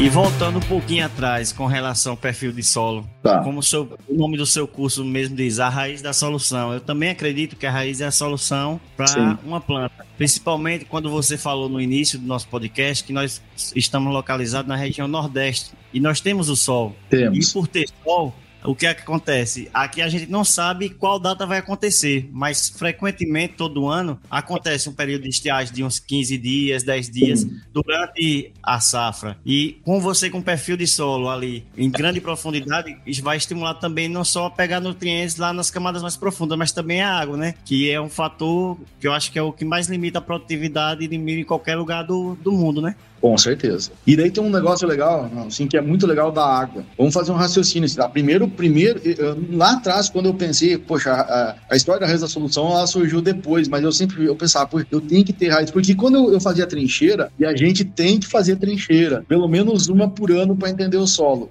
Eu, eu, eu, fazia trincheira para analisar, e quando eu chegava a um metro de profundidade, mais ou menos, geralmente a gente fazia trincheira após a lavoura, isso já era lá em junho, julho, Então tava tudo seco, já que na Bahia, três meses sem chover e tal, e eu queria ver as raízes de braquiária e tal, chegava a um metro, um metro e vinte e tinha umidade. Tinha umidade a um metro, depois de três meses sem chover. Isso é, por que, que a gente não pega essa água mesmo? Entende? E depois até eu fui mais além, eu comecei a colocar sensores de umidade a 90 centímetros. A, a gente tem que aprender a medir, talvez, assim, sei lá, uma das eu gostaria que ficasse, talvez, assim, desse podcast, assim, ó, vamos aprender a medir, ter números nas mãos. Vamos usar na de solo, de folha, sensor de umidade para ver se essa água está subindo, se ela está descendo, o que está acontecendo, né? Medir a compactação. E eu comecei a colocar sensores e vi que tinha umidade sempre lá. Eu espero aí, cara. Então nós temos que colocar, num primeiro momento, raiz, eu pensava em só absorver água para ela pelo menos não morrer na época da seca. Depois, para as altas produtividades, a gente entendeu que também tinha que ter nutrientes. Não é, é que nem nós. Vamos pensar, se você ficar, te derem, tirarem a tua comida, né? 100%, te der só água. Eu vivo uns 20 dias, né? Vamos dizer assim. Talvez uns mais marguinhos vive 10, né? Mas eu tenho uma reserva boa. Mas vamos lá. Vamos pensar que a gente dê água né, para uma planta, mas dê um pouquinho de comida também. Só que ela não vai viver mais um pouco e ainda vai crescer? Então a alta produtividade tem que ter água e comida. Mas para não morrer, beleza. E olha que interessante que eu aprendi com o professor Derli. Se nós pegar essa água e você pegar, medir a temperatura dela a um metro, primeiro, ela vai estar tá numa temperatura menor, né? E segundo, ela vai ser sempre estável a temperatura, porque a planta gasta muita energia, né? Para uh, uh, 98% da água que passa em média numa planta é para refrigerar, né? 2% só é usado para fazer a fotossíntese e tal. O 98% é como refrigerador da planta. Então, peraí, se a gente pegar uma água, mesmo que não esteja seca, se nós pegar uma água em profundidade, que a temperatura vai estar 10 graus menor, né, e vai estar estável, porque quando oscila a água, aquela temperatura da água na camada 0 a 10, 0 a 20, ela vai estar, de, de, de noite ela vai ter uma temperatura, de dia ela vai ter outra. Poxa, isso é gasto energético para a planta. Pronto, já perdemos produtividade. Então, se ela acessar essa água em profundidade, ela vai pegar uma água mais fria e com temperatura sempre igual. Isso é menos gasto energético para a planta e daí nós somos sustentáveis, porque a gente está gastando, os caras não falam mal da gente, que gasta não sei quantos mil litros d'água para produzir um quilo de carne de boi, que não sei que a soja não sei o que, que o milho não sei o que. Ué, então, vamos lá, vamos pegar água de profundidade de um metro, de 80 centímetros, a gente vai gastar menos água por hectare por quilo que a gente está produzindo, já é sustentável. Então, pronto, ninguém pode falar mais mal da gente, não. Então, isso é importante nós ter o sistema radicular para pegar, primeiro, ter essa água que tem, né? Por isso que eu falo assim, a gente produziu aqui, produziu em São Paulo, soja de 100 sacos com 27 dias sem chover. 27 dias sem uma gota d'água. E a gente conseguiu colher 105 sacos lá em São Paulo. A gente colheu, colheu 102 aqui na Bahia. Colhemos soja de 95 sacos. Não é assim 70, não. É 90 e poucos com 27 dias sem chover. Pegar uma fazenda inteira. A gente colheu, Joe, aqui 27 dias sem chuva. A gente colheu 170 sacos de milho. Com 27 dias sem nenhuma gota d'água. Num solo arenoso, com 18% de argila e tal. Mas era o quê? Nós, nós tinha sistema radicular tanto do milho quanto da soja. Então, essa questão, para mim, ela é, ela é fundamental e paga todo o investimento a gente acessar essa água. Aí acabou. Daí vem aquela história seguinte. Então nós temos que ver quando é que nós vamos plantar, quando é que o veranico vai dar. Ah, ele vai dar no florescimento, ele vai dar no, no, aonde que vai dar. Moço, não interessa mais isso aí. Tu vai plantar o dia que chover, né? Vamos pensar assim, o dia que chover, deu 50, 70 milímetros, o solo uh, tem uma certa umidade já depois de seis meses sem chuva, você planta, né? Não precisa ficar vendo previsão de tempo para ver quando que vai dar o florescimento. E eu ainda tenho um outro conselho, que a, a seca seca no enchimento de grão, ela é menos prejudicial do que no, na fase vegetativa. Para mim, a gente perde muito mais produtividade quando não chove aos 30 dias, aos 25, do que lá no enchimento de grão. Então, a gente tendo perfil de solo, não interessa o dia que vai dar a seca. A gente vai passar por ela tranquilamente. Muito bom. Isso mesmo, Leandro. O fósforo, tá. você já falou aí da importância dele da camada de 0 a 20 e de 20 a 40, deu pra gente entender bem, né, de como uhum. é que uhum. ficou. Sim. E eu queria que você explicasse um pouquinho mais é, com relação do fósforo a lance, para tirar a tá. dúvida tá. aqui do pessoal. E também, aproveitando o gancho, como é que você faz a aplicação também do potássio, qual período antes? Beleza. Se tem uma fonte eh, de, diferente que você utiliza, uma fonte nova aí. E a questão também do nitrogênio, né? Até tá. quando colocar a dosagem? A gente vai fazer um, um resumo, um resumo. do PK, né? Que é o produto hoje mais trabalha, mais conhece, né? Uhum. Saber se o, o velho NPK você faz uma coisa diferente também, né? Nesse manejo que vem conseguindo alcançar outras produtividades. Beleza, eu não sei se é diferente, né? Mas uh, vamos lá. Uh, tem a parte do fósforo, então, uh, vamos falar assim, de novo, a gente tem que tomar muito cuidado, porque a gente tem muita história. Eu, eu sou muito do fósforo a lanço, né? Mas tudo depende. Se é lá, temos uma declividade lá de 30% né, que às vezes acontece no Rio Grande do Sul, no Maranhão. A gente tem que tomar um pouquinho de cuidado com o fósforo lança, né, porque ele pode escorrer uma chuva pesada. Então, talvez numa situação dessa extrema, o fósforo lança seja bem complicado. Mas vamos lá, de forma geral, que não tem muito isso aí. Quando que eu, eu uso fósforo na linha e quando que eu uso fósforo lança? Quando eu chego no, no sistema que, para mim, fósforo, vamos pensar, vamos pensar na camada 0 a 20 primeiro, né? Uh, ah, chegou lá de 20 a 30 ppm. Eu não quero mais que 30, 35 ppm em resina de fósforo. Quando chegar em 30 35, é, eu coloco só o que exporta. Por exemplo, o milho vai exportar hoje em torno de que 5 quilos de P2 a 5 por tonelada, depende um pouquinho, né, de, de, de cultivar, vamos lá, de 4 a 7. Eu só coloco o que exporta. E até uma, um negócio aqui na Bahia, eu tenho, o milho ele é muito ruim de absorver fósforo também. Pior que ele, só algodão. Aí o que, que eu faço aqui na Bahia? Eu coloco o fósforo do milho e da soja no milho. E na, na e na soja eu zero. Por quê? Porque daí eu ajudo, como o milho ele é, ele é piorzinho, de, de, ele não tem uma eficiência tão boa, até porque, né? Aí vem aquela história, a gente tem que sempre saber por quê. Uh, nesse sentido. Por que, que o milho é mais ruim que a soja para absorver fósforo? A risosfera do milho é básica, porque a gente coloca nitrato, a risosfera dele vai ficar alcalina, a da soja é ácida, né? Porque quando ela forma né, lá os ureídeos, ela vai liberar hidrogênio na raiz. Então, como a risosfera da soja é mais ácida, ela tem uma disponibilidade de fósforo maior. Então, quando chega nessa camada de 20 a 30, uh, chegou uh, de, de 0 a 20, chegou em 30 ppm, eu começo a usar fósforo a lanço, tá? E daí por quê? Porque eu tenho fósforo suficiente para a raiz da minha planta de soja, de milho, de algodão, ela, enquanto ela estiver crescendo, que ela estiver com pouco sistema radicular, ela tem fósforo à vontade ali. Porque tem um problema no fósforo à linha, na, na linha, que é a deficiência de zinco. E quanto mais uh, fósforo você colocar, tem duas coisas ruins. É a deficiência de zinco, tá? Que ele vai induzir. Isso, se vocês fizerem isso, pode perceber, a gente tem como corrigir. É só colocar zinco via folha que a gente acerta, né? Mas a associação da planta, quando a gente tem muito fósforo perto da raiz, ela não se associa com micorrizas. E as gramíneas, em forma geral, elas são muito boas em se associar com micorrizas. E a micorriza, que são aqueles fungos arbusculares, né? Que, que conecta tudo, ela é responsável, em média, no milho, para ela absorver 50% do zinco e 50% do cobre cobre. Se nós tivermos micorrizas, a gente absorve muito mais zinco. E, e, as gramíneas, a C4, a gente sabe o quanto que é importante zinco. Né? Por que também? Por que, que é importante zinco? É só lá por causa da fisiologia, quando capta carbono do ar, né? Tem uma, uma enzima que se chama anidrase carbônica, e o que catalisa ela, o que ativa ela é o zinco. Por isso que as gramíneas precisam mais zinco do que as leguminosas. Né? Então, é importantíssimo o zinco nas, na, no milho. E se a gente colocar muito fósforo na linha, a gente inibe zinco. Então, ah, Leandro, mas eu tenho pouco fósforo no meu solo. Tem que colocar fósforo ali. Então, beleza. Uh, faz já um tratamento de semente com zinco. Tem vários produtos no mercado que tem extrato de algas mais zinco e ainda faz foliar umas doses maior. Então, nesse quesito fósforo, mais ou menos esse aí o meu pensamento. Deu para ficou claro assim, não confundir tudo, não? Perfeito. Só um tá. ponto que. Só um ponto sobre o fósforo que até eu já eu, eu peguei lá nas suas aulas, né? Certo. Você também falou muito nas aulas a respeito. Você até já comentou que a respeito tem que atingir o um nível crítico, né? Só dar uma, uma ênfase Exato. nisso. Porque o que a gente vê aqui, a gente faz muito diagnóstico, já falei a você, né? Esse ano a gente já fez quase 3 mil hectares de área de, esse ano aqui dos nossos clientes, né? E a gente tem, conhece muito bem o solo, né? Profundamente, na verdade. E a gente vê que grande parte não atingiu o nível crítico, tá longe de fósforo. Gente... Aí no caso desse, esqueça fazer, né? isso mesmo. Esquece. Essa, esquece. Esse... E, e não, também, né, o que a gente foi isso que você falou, Leandro. As áreas que tem fósforo em excesso também, o que limita é o zinco. O zinco fica Exato. disponível. Boa, Exatamente. E acontece isso. Agora, isso é, vamos deixar bem claro mesmo, isso é muito importante. Se não tiver no nível adequado de fósforo, vai na linha que a produtividade sempre vai ser maior. Só que daí, na, assim, vamos tentar entender. Na minha opinião, enquanto você não tiver fósforo adequado, você não vai ter alta produtividade. Entende? Então, vamos lá, vamos lá, 300 sacas de milho. Vamos pensar assim, 250.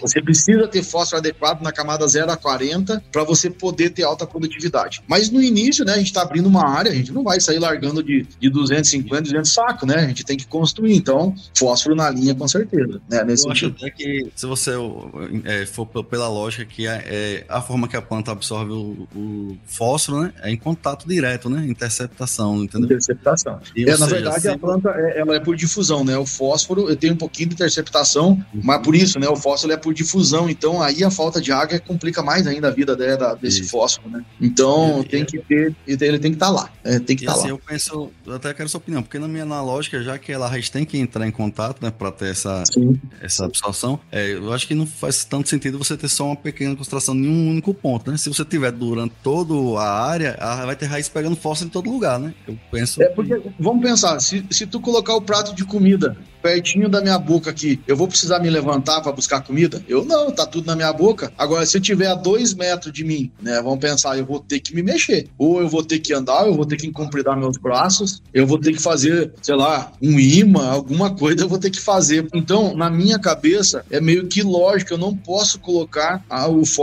a gente tá falando já depois de uma lavoura mais velha, né? Quando tá uhum. uma lavoura de abertura é diferente né? Poxa, não tem condição nenhuma. É aquela história, eu sou um bebezinho, eu não tenho nem sei nem caminhar. Se eu não me botarem a comida na boca, eu vou morrer de fome, né? Então, agora quando eu aprendi a caminhar, que eu já tenho força adequada, eu já tô quase correndo, pode colocar um pouquinho mais longe que vai me estimular a eu crescer. Então é mais ou menos aí que eu entendo que a gente tem que fazer no primeiro momento. Então, ali por quê? Se você colocar toda a comida na boca, para que que eu vou? Eu vou gastar energia crescendo meus braços, vou crescendo a planta não vai. E daí detalhe importantíssimo. Se a raiz tem fósforo na boca dela, para que, que ela vai fazer associação com micorrizas? Né? Porque ela é um gasto de energia para ela fazer a associação com micorrizas. Só que o custo-benefício com a micorrizas ele é positivo. Então, é, na, na, absorção de outros nutrientes e outras coisas que a gente nem sabe, que a pesquisa nem sabe, nem explicou para a gente ainda que talvez seja bom. Né? Então, no, nesse, nesse outro momento, fazer isso. E o fósforo lança, é muito importante assim, ó, é fazer, óbvio, mas nós temos que ter a palhada junto. É, nós temos que ter, porque daí, primeiro, ela impede o escorrimento superficial se for um pouquinho de inclinação. E segundo, as plantas de cobertura elas vão absorver aquele fósforo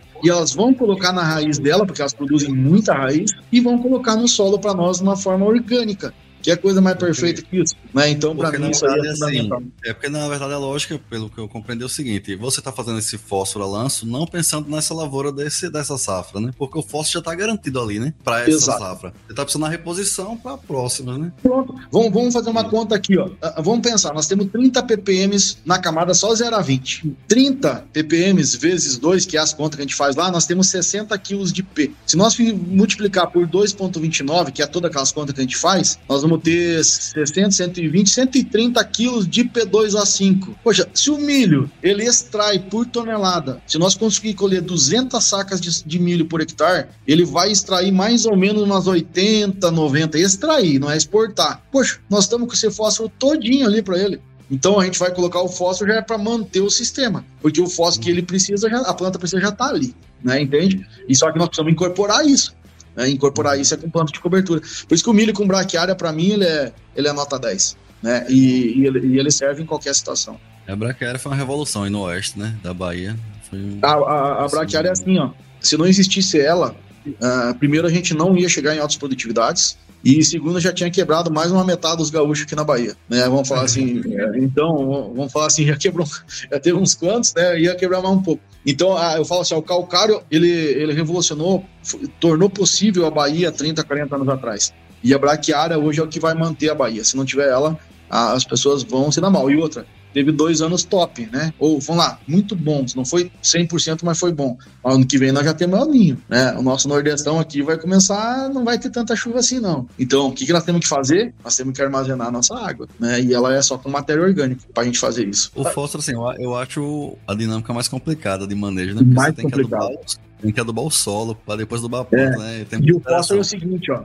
Quando eu faço minha recomendação, eu levo em consideração quatro ou cinco fatores que está dentro do, da planilha que eu faço tem que ver compactação de solo, tá? A eficiência do fósforo aumenta é, de 50 para 100. Uh, a parte de quanto que tem de cálcio nesse solo, quanto tem de zinco nesse solo, quanto que tá o pH, para mim é o mais importante de todos. O pH, ele muda completamente. Então, e, e o próprio nível, né, Diogo? Então, é muito importante esse negócio do fósforo. Do nitrogênio, né, João? Vamos tentar ser um pouquinho mais rápido aqui, pra, mas para mim, assim, ó, o potássio é, é, vai estar tá bem correlacionado com o nitrogênio. O nitrogênio, hoje, a gente tem fontes, né, óbvio, de diferente, né? E então eu vou muito assim, ó, eu nunca usei na minha vida ureia branca, eu nunca. Só usei ureia branca normal para testar, para provar o quanto que ela se perde. Primeiro ponto é isso aí. Então, eu sempre vou para uma forma protegida uh, de ureia e tem várias formas aí, né? Com NBPT, com ácidos fúvicos e tal, daí se é nitrato, se é amônia, tem várias aí, tá? Mas o ponto mais importante também é isso. É, uh, na minha concepção, nós temos que parcelar nitrogênio, né? Eu sou contra aquela história, ah, vou lá usar 400 kg de ureia, vamos fazer, vamos fazer a conta de ureia. 400 kg e a pessoa vai lá e joga ou enterra tudo ou joga uma duas vezes. Por que que para mim tem que parcelar nitrogênio? Tem uma explicação, isso eu aprendi com o professor Fagan. Quando você coloca acima de 50 quilos por hectare de nitrogênio numa aplicação só, 100 quilos de ureia, 110 quilos de ureia, você até aí, beleza. Se você usar 200 quilos de ureia numa, numa aplicação, você vai induzir a planta a produzir citocinina. E quando produz citocinina, ela aumenta o crescimento da parte aérea. E no primeiro momento, o que, que a gente quer? A gente quer raiz. Então, quando a gente faz de 50, 55 quilos de N para baixo, você estimula a produção de auxina. E a auxina é o hormônio que é produzido na parte aérea que desce e manda produzir raiz. Então, primeiro a gente produz raiz, para as raízes produzirem citocinina. Não ao contrário, porque senão você quebra esse balanço. Então, dentro do que, do, da medida do possível, sempre, eu procuro nunca passar de 55, 50 quilos de pensando em ureia branca, né? Quando é outros, outras fontes é um pouquinho diferente, mas para a gente poder entender esse cálculo. Então, nitrogênio, eu vou muito em cima do que a, a gente quer colher, em média, aquela história de um quilo de N para um saca de milho. Aí depende se tinha alguma planta de cobertura, se tinha uma crotalária, né? A gente pode, daí varia nesse sentido. Uh, mas um uma, ponto. É, é uma matéria orgânica relevante, né? Matéria orgânica relevante e muito tal, isso, isso ajuda nos nossos cálculos. Mas eu vejo que a gente tem que manter a matéria orgânica, a gente não pode perder, né? Então, a matéria orgânica ela nos dá, mas você tem que devolver para ela. Né? E o milho não exporta tanto nitrogênio assim, então uh, fica tudo bem. Então, para mim, o nitrogênio é a fonte, tá? E o parcelamento, ele é muito importante e aonde a gente tem conseguido, por exemplo, a gente tem milho esse ano aqui na Bahia de 220,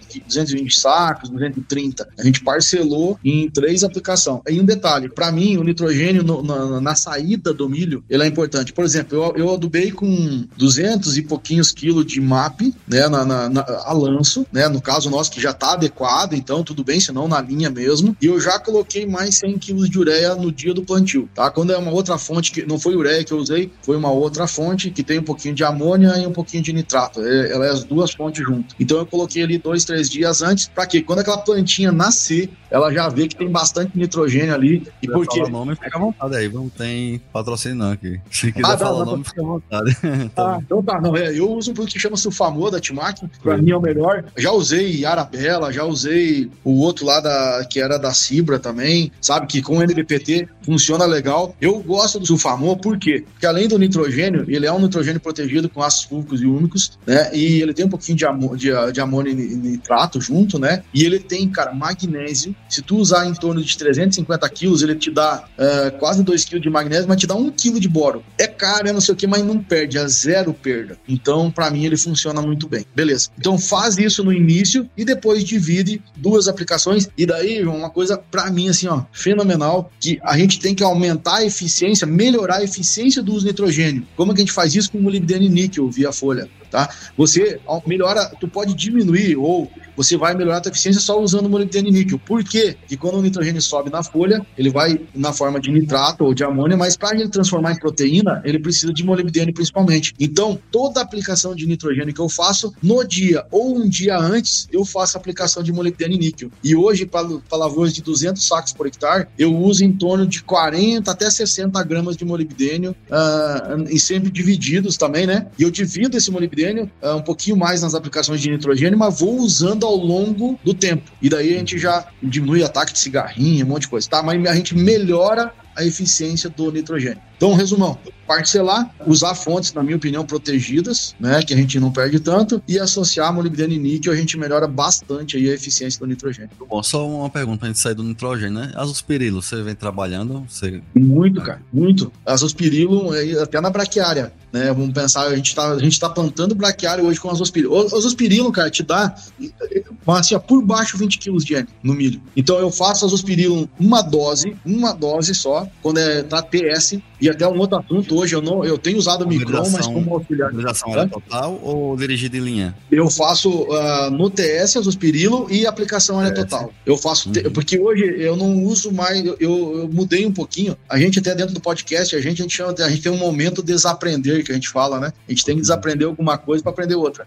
Então, eu saí só do, do Micron, eu voltei pro, pro, pro, pro TS, então eu uso uh, o Azospirilo no TS, a dose normal recomendada pelo fabricante, e depois mais de uma, duas doses foliar ali quando tá com três folhas, quatro folhas. Rapaz, te dá 10 sacas de milho aí tranquilamente. Vou copiar esse manejo aí, sem dúvida. A gente tá Cara, vendo muito resultado também azospirilo aqui, muito bom. Cara, tu tem que ver na braquiária o resultado que dá de azospirilo na braquiária, cara. É, é, é uma coisa assim impressionante. É, é, muito bom mesmo. Quanto ao potássio, para mim, hoje, assim, é, a gente tem. Isso tem um. Aprendi com o professor Fancelli, a, a gente tem que ter uma, uma relação nitrogênio e potássio. Tu nunca pode baixar, por exemplo, um quilo de N, você tem que ter no mínimo 0,8 de potássio. É, eu procuro sempre estar tá mais perto do 1. Vamos lá, por exemplo, usei lá 180 quilos de N, 400 quilos de ureia, eu teria que usar 300 quilos de KCl vai equivaler, tá? E, e, também, por quê? Mas, ah, pode ser um pouquinho menos? Pode, até 0,8. E sabe onde é que você nota isso? Nas doenças do milho, cara. Você me falou antes lá que tem uns ah, que dá muito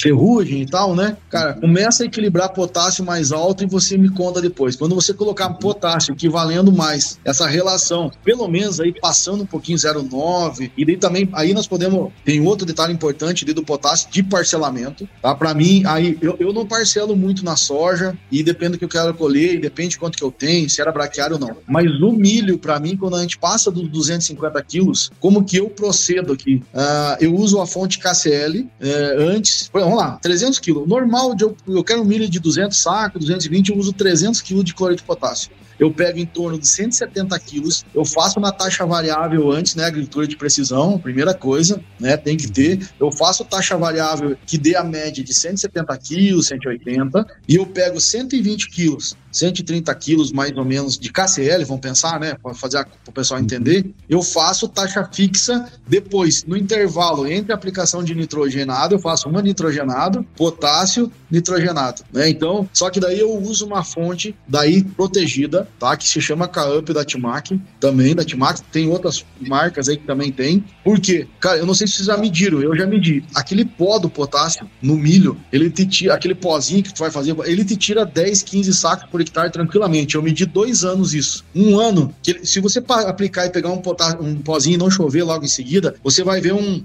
um necrosado nas, nas laterais da folha. Aquilo lá é deficiência de cálcio provocada pelo potássio na folha. Então o que acontece? Eu medi isso. Teve um ano eu perdi 15 sacos por hectare e no outro ano eu perdi 20 sacos por hectare por causa do pó do potássio. Aí eu comecei a usar uma outra fonte que é muito mais cara, ela te dá um custo aí de 5 sacos, mais ou menos para te colocar a mesma pontuação de potássio a mais do que o cloreto, em média. Mas poxa vida, eu tava perdendo 15. Então, né, eu eu, part... eu fui para esse lado. Então, para mim no caso do potássio é mais ou menos isso. A gente usou, uh, vamos lá, 150 quilos de nitrogênio, usa pelo menos 140, 130 130 de potássio. Sempre essa relação 1 para no mínimo 0,8 até 1. Independente muito, assim, pode correlacionar um pouquinho que você tem no solo, mas não procura não sair muito disso, sabe? Para mim funciona muito bem por causa de toda essa a sinergia entre, uh, entre os nutrientes, porque tem um outro detalhe assim, quando você coloca pouco potássio e você tem a, a amônia, a amônia, o NH4+, ele interfere na absorção do potássio. E o potássio também é o mesmo canal de absorção na folha, então você tem que cuidar um pouquinho isso aí. E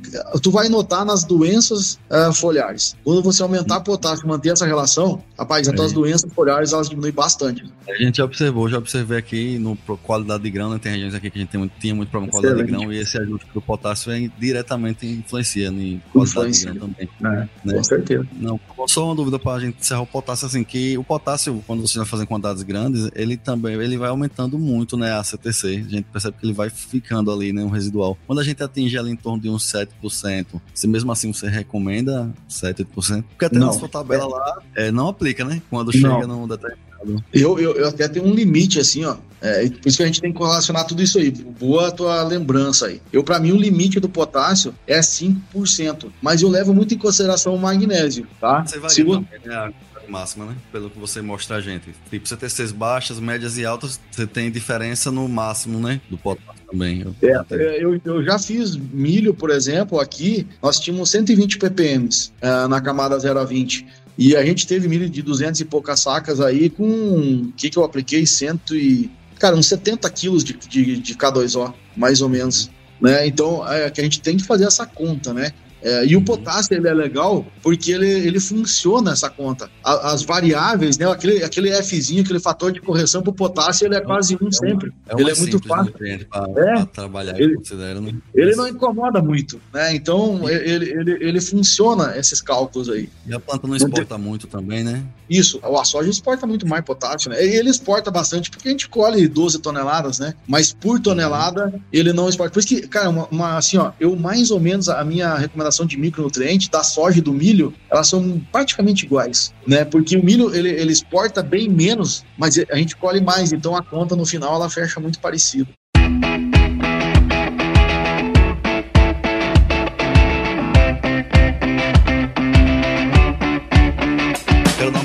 Enxofre, Leandro, porque a gente tá, observa que, perfeito. pelo menos aqui na nossa realidade, nas, nas, nos diagnósticos, nas análises que a gente vê, rapaz, é o limitante principal aqui, sem dúvida nenhuma. Mais de 90%, né, Bruno? Mais de 90%. Bruno fez a tese dele de agronomia sobre é, essa limitação aqui na nossa região, usando como base nossas análises aqui, né? Certo. 90% das análises estavam com menos de 7 miligramas de decímetro cúbico de 0 a 20 e é menos de baixo. 10, de 20 a 40, é muito baixa. E a gente faz muita, algumas análises foliares usando o DRIS, sempre na relação entre eles é o limitante principal aqui na nossa região. Aí, ou seja, eu sei que você é fã do gesso, né? Eu também hoje estou é, usando muito o gesso, é a fonte mais barata, né? Para uhum. dar o. Todo ano, né? Eu, eu recomendo também né? Pelo que você fala, pelo que o Rafael fala, que a gente vem observando resultados, né? E tô vendo muito resultado. Mas assim, só pra, gente falar um pouco sobre esse. Tá. É, é, um macro, né? Também, Leandro? E é importantíssimo aqui pra gente. Pra você dar alguma dica, o que é que você vem fazendo? É um, é um macro, o pessoal chama de macro secundário, falar que nem o VIT, né? Tinha que matar, ser louco que inventou micronutriente e macro secundário. né? É, vamos pensar, o enxofre hoje ele faz parte da proteína. Né? 20% das proteínas, em média, precisa de enxofre. É, automaticamente, então, nós precisamos precisamos, né? Aquela história, né, João? Lá, precisa da cisteína, da metionina, tudo é enxofre. E com 7 ppm ou abaixo, não, não tem enxofre suficiente. Então, o que, que eu venho fazendo aqui? Ah, como o sulfato do gesso, né? Ele é, ele é bastante solúvel, ele desce mesmo, a gente não consegue elevar. Eu consegui chegar com só com gesso até 8 ppm aqui e não consegui evoluir. Aí eu passei, passei para o enxofre alimentar. Né? Na minha opinião, assim, ó, é, é, aí é, ele é. Por isso que eu faço assim: dois anos gesso, um ano enxofre alimentar. Dois anos gesso, um ano enxofre alimentar para poder a ideia mais a palhada e tal, né, que tem é, que vai acumulando enxofre, mas, de novo, palhada em matéria orgânica, num primeiro momento, ela é dreno, ela não é fonte, né? Porque enquanto ela vai elevando, ela vai segurando. Então, na verdade, o que acontece? Eu vou muito hoje, eu uso muito enxofre alimentar, né? Porque como é, ele funciona para mim de duas maneiras muito boas. Eu consegui melhorar o enxofre e altas produtividades para mim, milho tem que estar tá acima de 10, tá? De 10 a 15 para milho já é suficiente para colher boas produtividades, mas, por exemplo, soja, trigo, algodão tem que ser acima de 15 ppm né, no, no, solo, porque requer mais proteína ainda, né? São grãos que têm mais proteína. E, eh, e a gente consegue isso com enxofre alimentar. E ele me ajuda demais, porque como eu uso calcário todo ano, naquele, naquele processo né, do tio Bacilos de ele, de ele transformar S em SO4, ele acidifica o solo. No momento que ele acidifica, ele faz com que o carbonato reaja e libere, então, né? Aumenta o pH de novo e libera o cálcio. Então, no meu, no meu dia a dia, em média, a cada três anos eu uso enxofre alimentar. E para mim ele é fundamental também nas altas produtividades nesse sentido. Principalmente em, áreas mais arenosas, né? Que você tem mais dificuldade mais ainda arenosa. de segurar o solo, é. né? Oxe, enxofre é uma coisa, não para, né? Nós temos é. uma vantagem, eu não sei como é que é aí. Aqui na Bahia, a gente tem, eu falo, a Bahia, ela é, ela tem várias. Tô lembrando, tô lembrando que aqui também é Bahia, né? Só ah, é, e Bahia também. É Bahia. Desculpa, a gente tá. A gente acha que. É o oeste, aqui é o Nordeste. Nordeste. É, a gente fica, fica meio que se isolando aqui, né? acha que só Bahia é só são ele, né, bicho? Não, é gaúcho, é, gaúcho é triste, moço. Ele acha que só o Rio Grande do Sul que presta, né? É, gaúcho é complicado, né? Eu, eu falo, Deus Vitor, mas com gaúcho não escute isso, mas gaúcho é o cara mais teimoso, que ele tem que, ele tem que sair do Rio Grande do Sul para entender que o mundo é maior que o Rio Grande do Sul, né? Entende?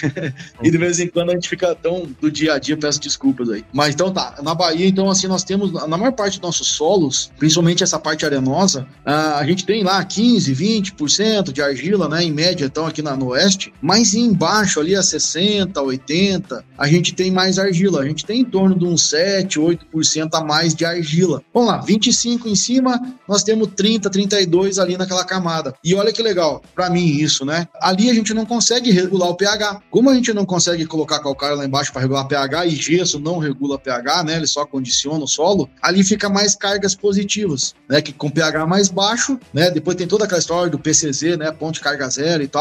Mas por esse uh, tipo de argila tem mais cargas positivas. O que, que acontece? O sulfato, o nitrato, ele, ele lixivia daquela camada, mas ele para ali. E se você fizer a trincheira, você vai ver que ali naquela camada de 60 até um metro, às vezes a gente chega a ter 200 ppm de enxofre ali, entende? Então a gente não perde esse enxofre, né? Ele fica naquela camada. Mais uma benção para a Bahia, né? Que de novo, não é? Tem sol, tem argila em profundidade com carga positiva, tem terras planas e chove o suficiente. Então, para mim, é um estado hoje que pode plantar qualquer coisa. Na Bahia, você não, vou resolver plantar não sei o que. Não, dá certo. Na Bahia, tudo dá certo. Né? Então, é, é, é, nesse ponto, acho que é importante já que a gente tem esse ambiente negativo, ele vai ser importante para micro também, né? Já que o micro ambiente negativo ele pode estar mais disponível, né? Para quem não consegue jogar para lá também, né? Alguma quantidade de micro, eu acredito, né? É, e hoje, né, eu penso lá, eu sou um cara fã de calcário, então aquela história lá daquela tabelinha lá do professor Malavolta, né? O cara vive, morreu, morreu com 90 anos estudando aquilo e diz pra gente que quando a gente aumenta a pH, o micro indisponibiliza. Daí, poxa, sabe que eu não vou acreditar no homem, não, né? Ou vamos pensar assim, o cara a vida inteira falando aquilo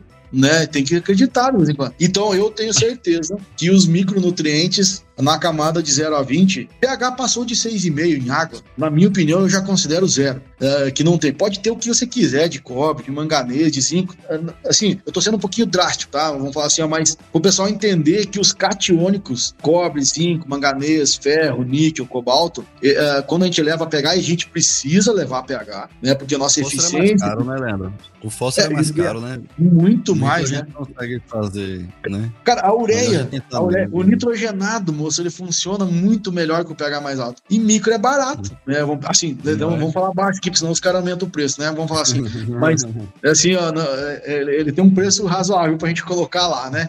Via Dá folha. Trabalhar, né?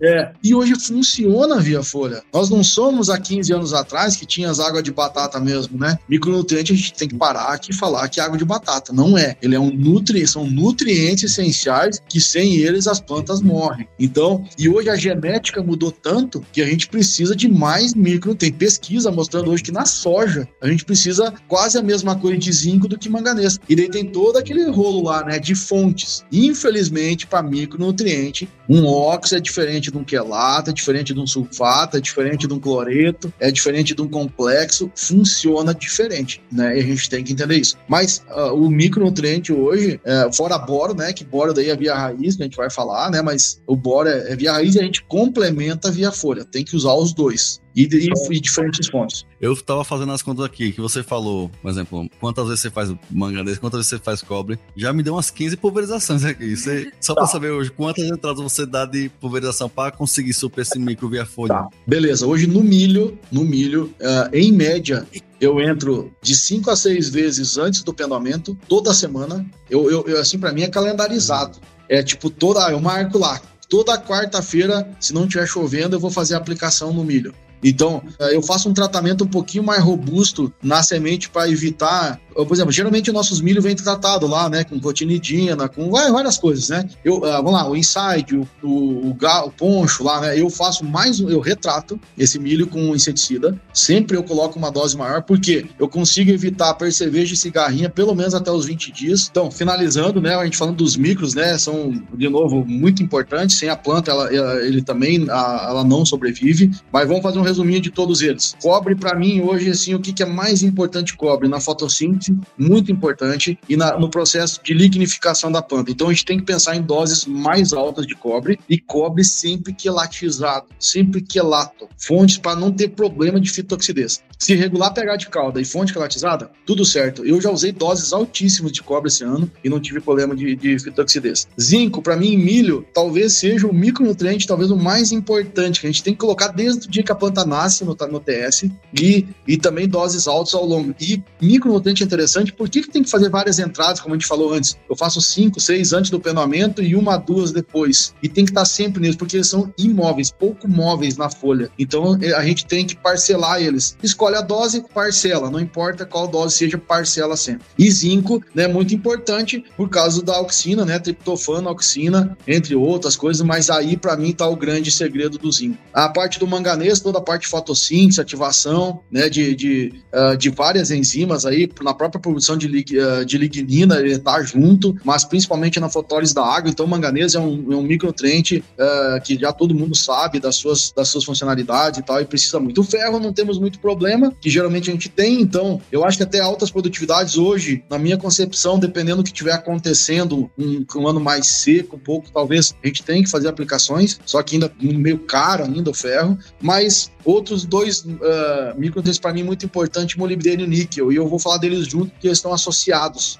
né, que é a eficiência do uso do nitrogênio. No milho, né, a gente não tem uh, simbiose, mas na folha, toda aquela parte, uh, o, níquel na parte da, da, da, da, da urease e tal, tem que ter, mas o molibdênio principalmente para pegar aquele nitrato que absorveu, ou aquela amônia que absorveu, toda a parte do nitrogênio, transformar em proteína. O molibdênio é fundamental nesse processo e é o custo-benefício talvez o mais barato que tenha. Ureia é caro, molibdênio é barato, mas se você colocar lá, você aumenta a eficiência do uso do nitrogênio, você pode até reduzir um pouquinho o teu nitrogênio ou vai aumentar a tua produtividade. E também, sempre parcelado, né, nesse sentido, para que é, estejam disponíveis sempre nessa, nessa, nessa tomada de decisão, nessa processo aí de, de alta produtividade, mesmo com veranico, com excesso de água, tudo isso. Então, micronutriente não é água de batata. Micronutriente é fundamental, não podemos deixar. E o boro, então, né, nem se fala, né? Não, todo o boro ele, é, ele, é, ele liga o motor. Sem ele a planta não funciona.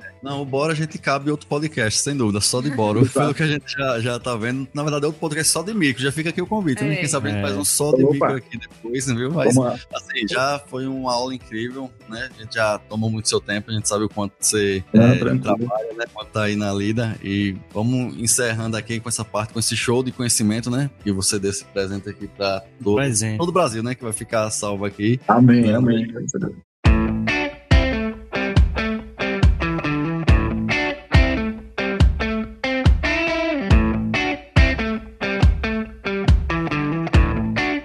É, e assim, antes da gente encerrar aqui, vou pedir. A gente tem algumas perguntas padrão que a gente acaba fazendo para todos Beleza. os convidados, né? já não voltado com a parte técnica, mas antes disso, eu quero que você diga aqui como o pessoal pode te achar, redes sociais. Fique à ah, vontade. Ah, legal. Bom, beleza. Hoje eu tenho no Instagram, Leandro Solo Fértil, né? É uma que pode me achar toda hora lá. Daí a mesma coisa é TikTok, LinkedIn, YouTube.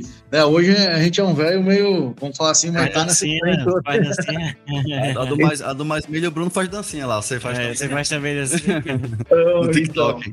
Então, então, temos lá, a gente hoje tem uma, um pouquinho mais na, no Instagram, né? Mas tá tentando uhum. fazer tudo, então me acha ali tranquilamente. Uh, geralmente tem meu telefone aí, tô aqui no Eduardo Magalhães, mas hoje nas redes sociais aí, Leandro Underline Solo Fértil aí, vai me encontrar com certeza. E ainda sou eu que respondo tudo, não tem ninguém respondendo por mim, não.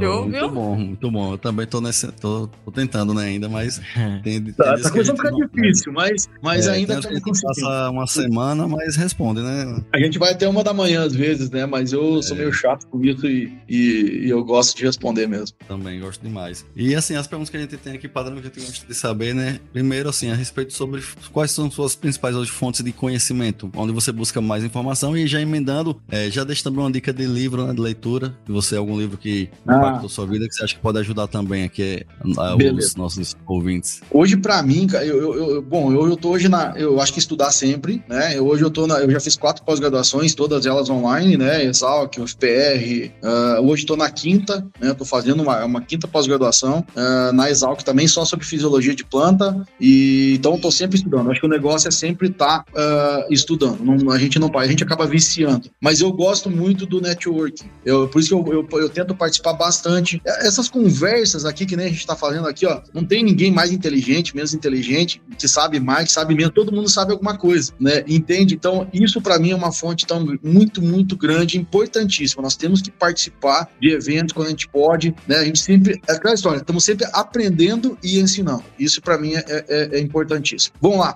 livros, né? Eu de fertilidade eu gosto muito um é, de fertilidade só. Depois eu pego até o bem certinho mando para você. Mas fisiologia hoje tem um livro que é o, o, os livros do Fagan para mim são bem assim mais didáticos, né? Se você quer começar na fisiologia vegetal, tem uns livros do professor Fagan que são muito bons. Mas aí a gente eu tenho um que eu gosto muito que é do Kerboy. É um livro que é aquele que eu falei que salvou minha vida. Volta e meio conta essa história. Na época que eu fui caminhoneiro, eu já fui caminhoneiro, né? Fiquei dois anos em cima de um caminhão, conheci a Bahia inteira em cima de um caminhão. Então eu lia muito, li umas 20 vezes aquele livro. Então para mim ele é especial. Tá? Hoje tem Thais Wagner, uh, Zeiger, né? Tem o Marshner hoje, né? Em inglês, infelizmente tudo em inglês. Mas de novo, né? Eu sou um gerente de fazenda que lê inglês, estudo mandarim, né? Tipo, pelo menos eu quero saber dizer oi, muito obrigado em chinês, porque eles estão tomando conta do mundo. Então, é. nós temos que saber isso. E tem um livrinho aqui que eu gosto demais, ó. Eu vou tentar mostrar para vocês aqui, ó. Do professor Alencar Zanon. Ele se chama Ecofisiologia da Soja, visando altas produtividades. E tem do milho também. Custa 100 reais. Aqui, cara, tem cada informação top. O do milho, é, cara, tem uma, uma informação muito top lá dentro, um livro simples. Então eu recomendo, né? Até, vamos fazer o seguinte, me manda, me manda teu endereço depois que eu vou te mandar os dois de presente aí para você, para vocês ler. É bem, é bem simples, bem assim. Então, resumão, eu, vou, eu leio muito artigo científico, procuro ler toda hora, né? A gente tem que ler pelo menos uma hora por dia, então ali vai dando insight, mas com certeza, não parar de estudar, né? Não é porque a gente tem o curso aí da solução que a gente fala isso, não é nada a ver, mas seja de quem for, da água de van, seja de quem for lá, faça, estude o tempo inteiro, né? Na minha, na minha...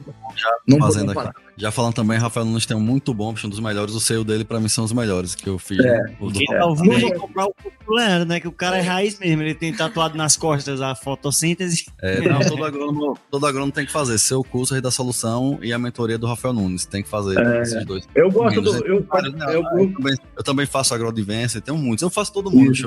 Eu, agora o do, do professor. Salvato também. É, né? Salvato, com a gente. Doutor Daniel. Sim. Daniel. Daniel. Daniel. Mas pra mim é uma forma de valorizar, né? Assim, tipo, você já ajudam tanto a gente no Instagram de forma gratuita. Quando faz o curso, acho que o mínimo que a gente faz é comprar, né? Isso mesmo. E tá participando, é. né? E a gente Entendeu? vai um pouquinho mais detalhe, né? Eu vejo assim, a raiz da solução, eu falo é um curso legal, assim, não porque a gente faz parte dele, eu gosto de todos também, mas a gente vai um pouquinho mais na prática, sabe? Aquela história do dia a dia, assim, ó, se tu me mandar um vídeo de uma plantadeira, eu consigo te ajudar a regular ela. Talvez seja um diferencial da gente, né? Que até que a gente tem muito e tal, mas é um curso que eu vejo que de novo, não é fazendo propaganda, né? Nada, a gente tá falando isso, é, eu sou bem sincero com isso, mas é legal nesse sentido que te dá uma visão bem prática de tudo, né? Ok, ajuda demais aí com um curso desse aí, sem dúvida. Eu sou testemunha disso, né? Nós. E assim, antes da gente encerrar a última pergunta que a gente sempre faz, é uma mensagem, na verdade, que a gente pede que você deixe aqui. Agora não seria uma mensagem qualquer, a gente quer uma mensagem que você imagine que ela vai chegar para todos os agricultores do mundo. O que é que você de, é, falaria aqui para eles? Pode ser dica, pode ser alguma coisa motivacional, fica à vontade aí. Cara, tem duas coisas que eu, para mim, uh, são muito importantes que mudaram a minha vida, né? E eu vejo assim que eu sigo elas à risca. Por isso que eu, eu também uh, curto muito Mário Sérgio Portela, né? Dizer assim, a gente precisa de filosofia. Mas primeiro que, que nem ele fala lá, né? O impossível não é um fato, é apenas uma opinião. Pronto, para mim isso aí é importante. Só a morte a gente não tem. Se a gente sonhar, né? E tem uma frase que eu gosto do Roberto Justus, assim, ó, eu sou um sonhador. Ele fala, sabe qual é a diferença de um sonhador e de um realista? Ele fala falou realista sabe onde está indo. O sonhador já teve lá, né? E eu sou um sonhador, por isso que eu sempre acreditei na alta produtividade e sigo em frente. Mas para mim, como profissional, né? Eu, essa é uma dica assim de motivação. A gente consegue tudo que a gente quer, né? Só que tem que pagar o preço, né? Não vem de graça não, né? É aquela história assim de ter um Instagram, de ter conhecimento, tem que estudar mesmo, né? Pode olhar, mas tem que fazer assim. Só que tem um negócio que eu gosto muito que se chama assim, ó, o, o profissional do futuro ele tem que ter a capacidade de desaprender alguma coisa coisa e aprender de novo. Então, o que, que eu quero dizer com isso? Muita coisa que a gente aprendeu na faculdade, que foi verdade lá atrás. O que nós fazíamos dentro da lavoura foi verdade lá atrás, não era errado. Mas hoje mudou, se evoluiu, se evoluiu o equipamento, se evoluiu um monte de coisa né? E nós temos que ter essa capacidade de desaprender. E eu conto uma historinha o seguinte: eu tenho um cliente aqui que ele adorava o agrarizão dele lá, sem gabine, e puxar uma niveladora. Eu nasci em cima de um CBT né, tapando trifuralina no Rio Grande do Sul e gosto do cheiro de trifuralina. Mas eu aprendi a não usar uma niveladora e a puxar um rolo faca. Mudou completamente a minha vida. Então, nós temos que ter essa capacidade de evoluir. Evoluir não é crescer, é se transformar. Então, nós como profissionais e nós como agricultores, a gente tem que ter essa capacidade de desaprender, evoluir e se transformar. A gente vai conseguir mudar o mundo, né, mudar a agricultura e ter muito mais comida, mais barata e sustentável. Essa é a minha mensagem aí que eu gostaria que todo mundo entendesse isso. Vamos lá, podemos muito mais do que nós estamos fazendo. Mensagem dessa depois de um show numa aula dessa, né, bicho? Pra encerrar com chave de ouro. Um... E turma, que bate-papo incrível, né, pessoal? É, Leandro, a gente só tem que agradecer. Foi realmente uma honra. A gente poderia ficar aqui umas duas horinhas ainda. mas nosso tempo está acabando, então muito obrigado por sua disponibilidade, por deixar aqui essas dicas muito valiosas e aplicáveis também, né, para todos os nossos ouvintes. Então muito obrigado por sua participação. Não, obrigado, foi uma honra, tá? É, eu te agradeço de coração mesmo, foi um prazer e uma honra. Sempre que precisarem de mim, eu vou estar sempre aqui, disponibilidade total para a gente contribuir. Esse é o grande segredo da vida. A gente agradece não teria nem como pagar, né? Uma, né? Obrigado. Não, já pagou, você nem sabe. O convite é, já além, pagou, cara. Obrigado é, pela oportunidade. Além de, de ser um profissional diferenciado, né? isso aí contra, contra fatos, não tem argumento, né? Você mostra em números. Você também é uma pessoa é, que a gente quer muito também ter próximo e conversar, porque você é uma pessoa diferenciada, né? Que é um grande exemplo para nós, como pessoa e como profissional também, né? Faz por obrigado, amor, né? né? que faz realmente por amor, por propósito, né? Quer deixar um legado, quer deixar algum impacto, né? E a gente se identifica muito também com o seu propósito aí. Né? E para encerrar assim, quero que sigam todo mundo aí, siga o Leandro, quem não segue, né? Não, não deixe de seguir. É, siga a gente também no Instagram, Instagram acho que assim como a gente, eu acho que é a sua principal fonte também, né? A gente tá ali Sim. muito presente, né, Leandro? É, TikTok também a gente tá, Bruno Dança lá. É, vamos lá, manda lá pra nós é. perseguir. É, a minha avó tem 98 anos, ela disse, mas Leandro, com quantos perseguidores você já tá? Eu disse, ah, tô é, pessoal, obrigado, fique com Deus e um abraço pra todo mundo. Igualmente vocês. Muito obrigado. Até a próxima. Obrigado, galera. Até a próxima.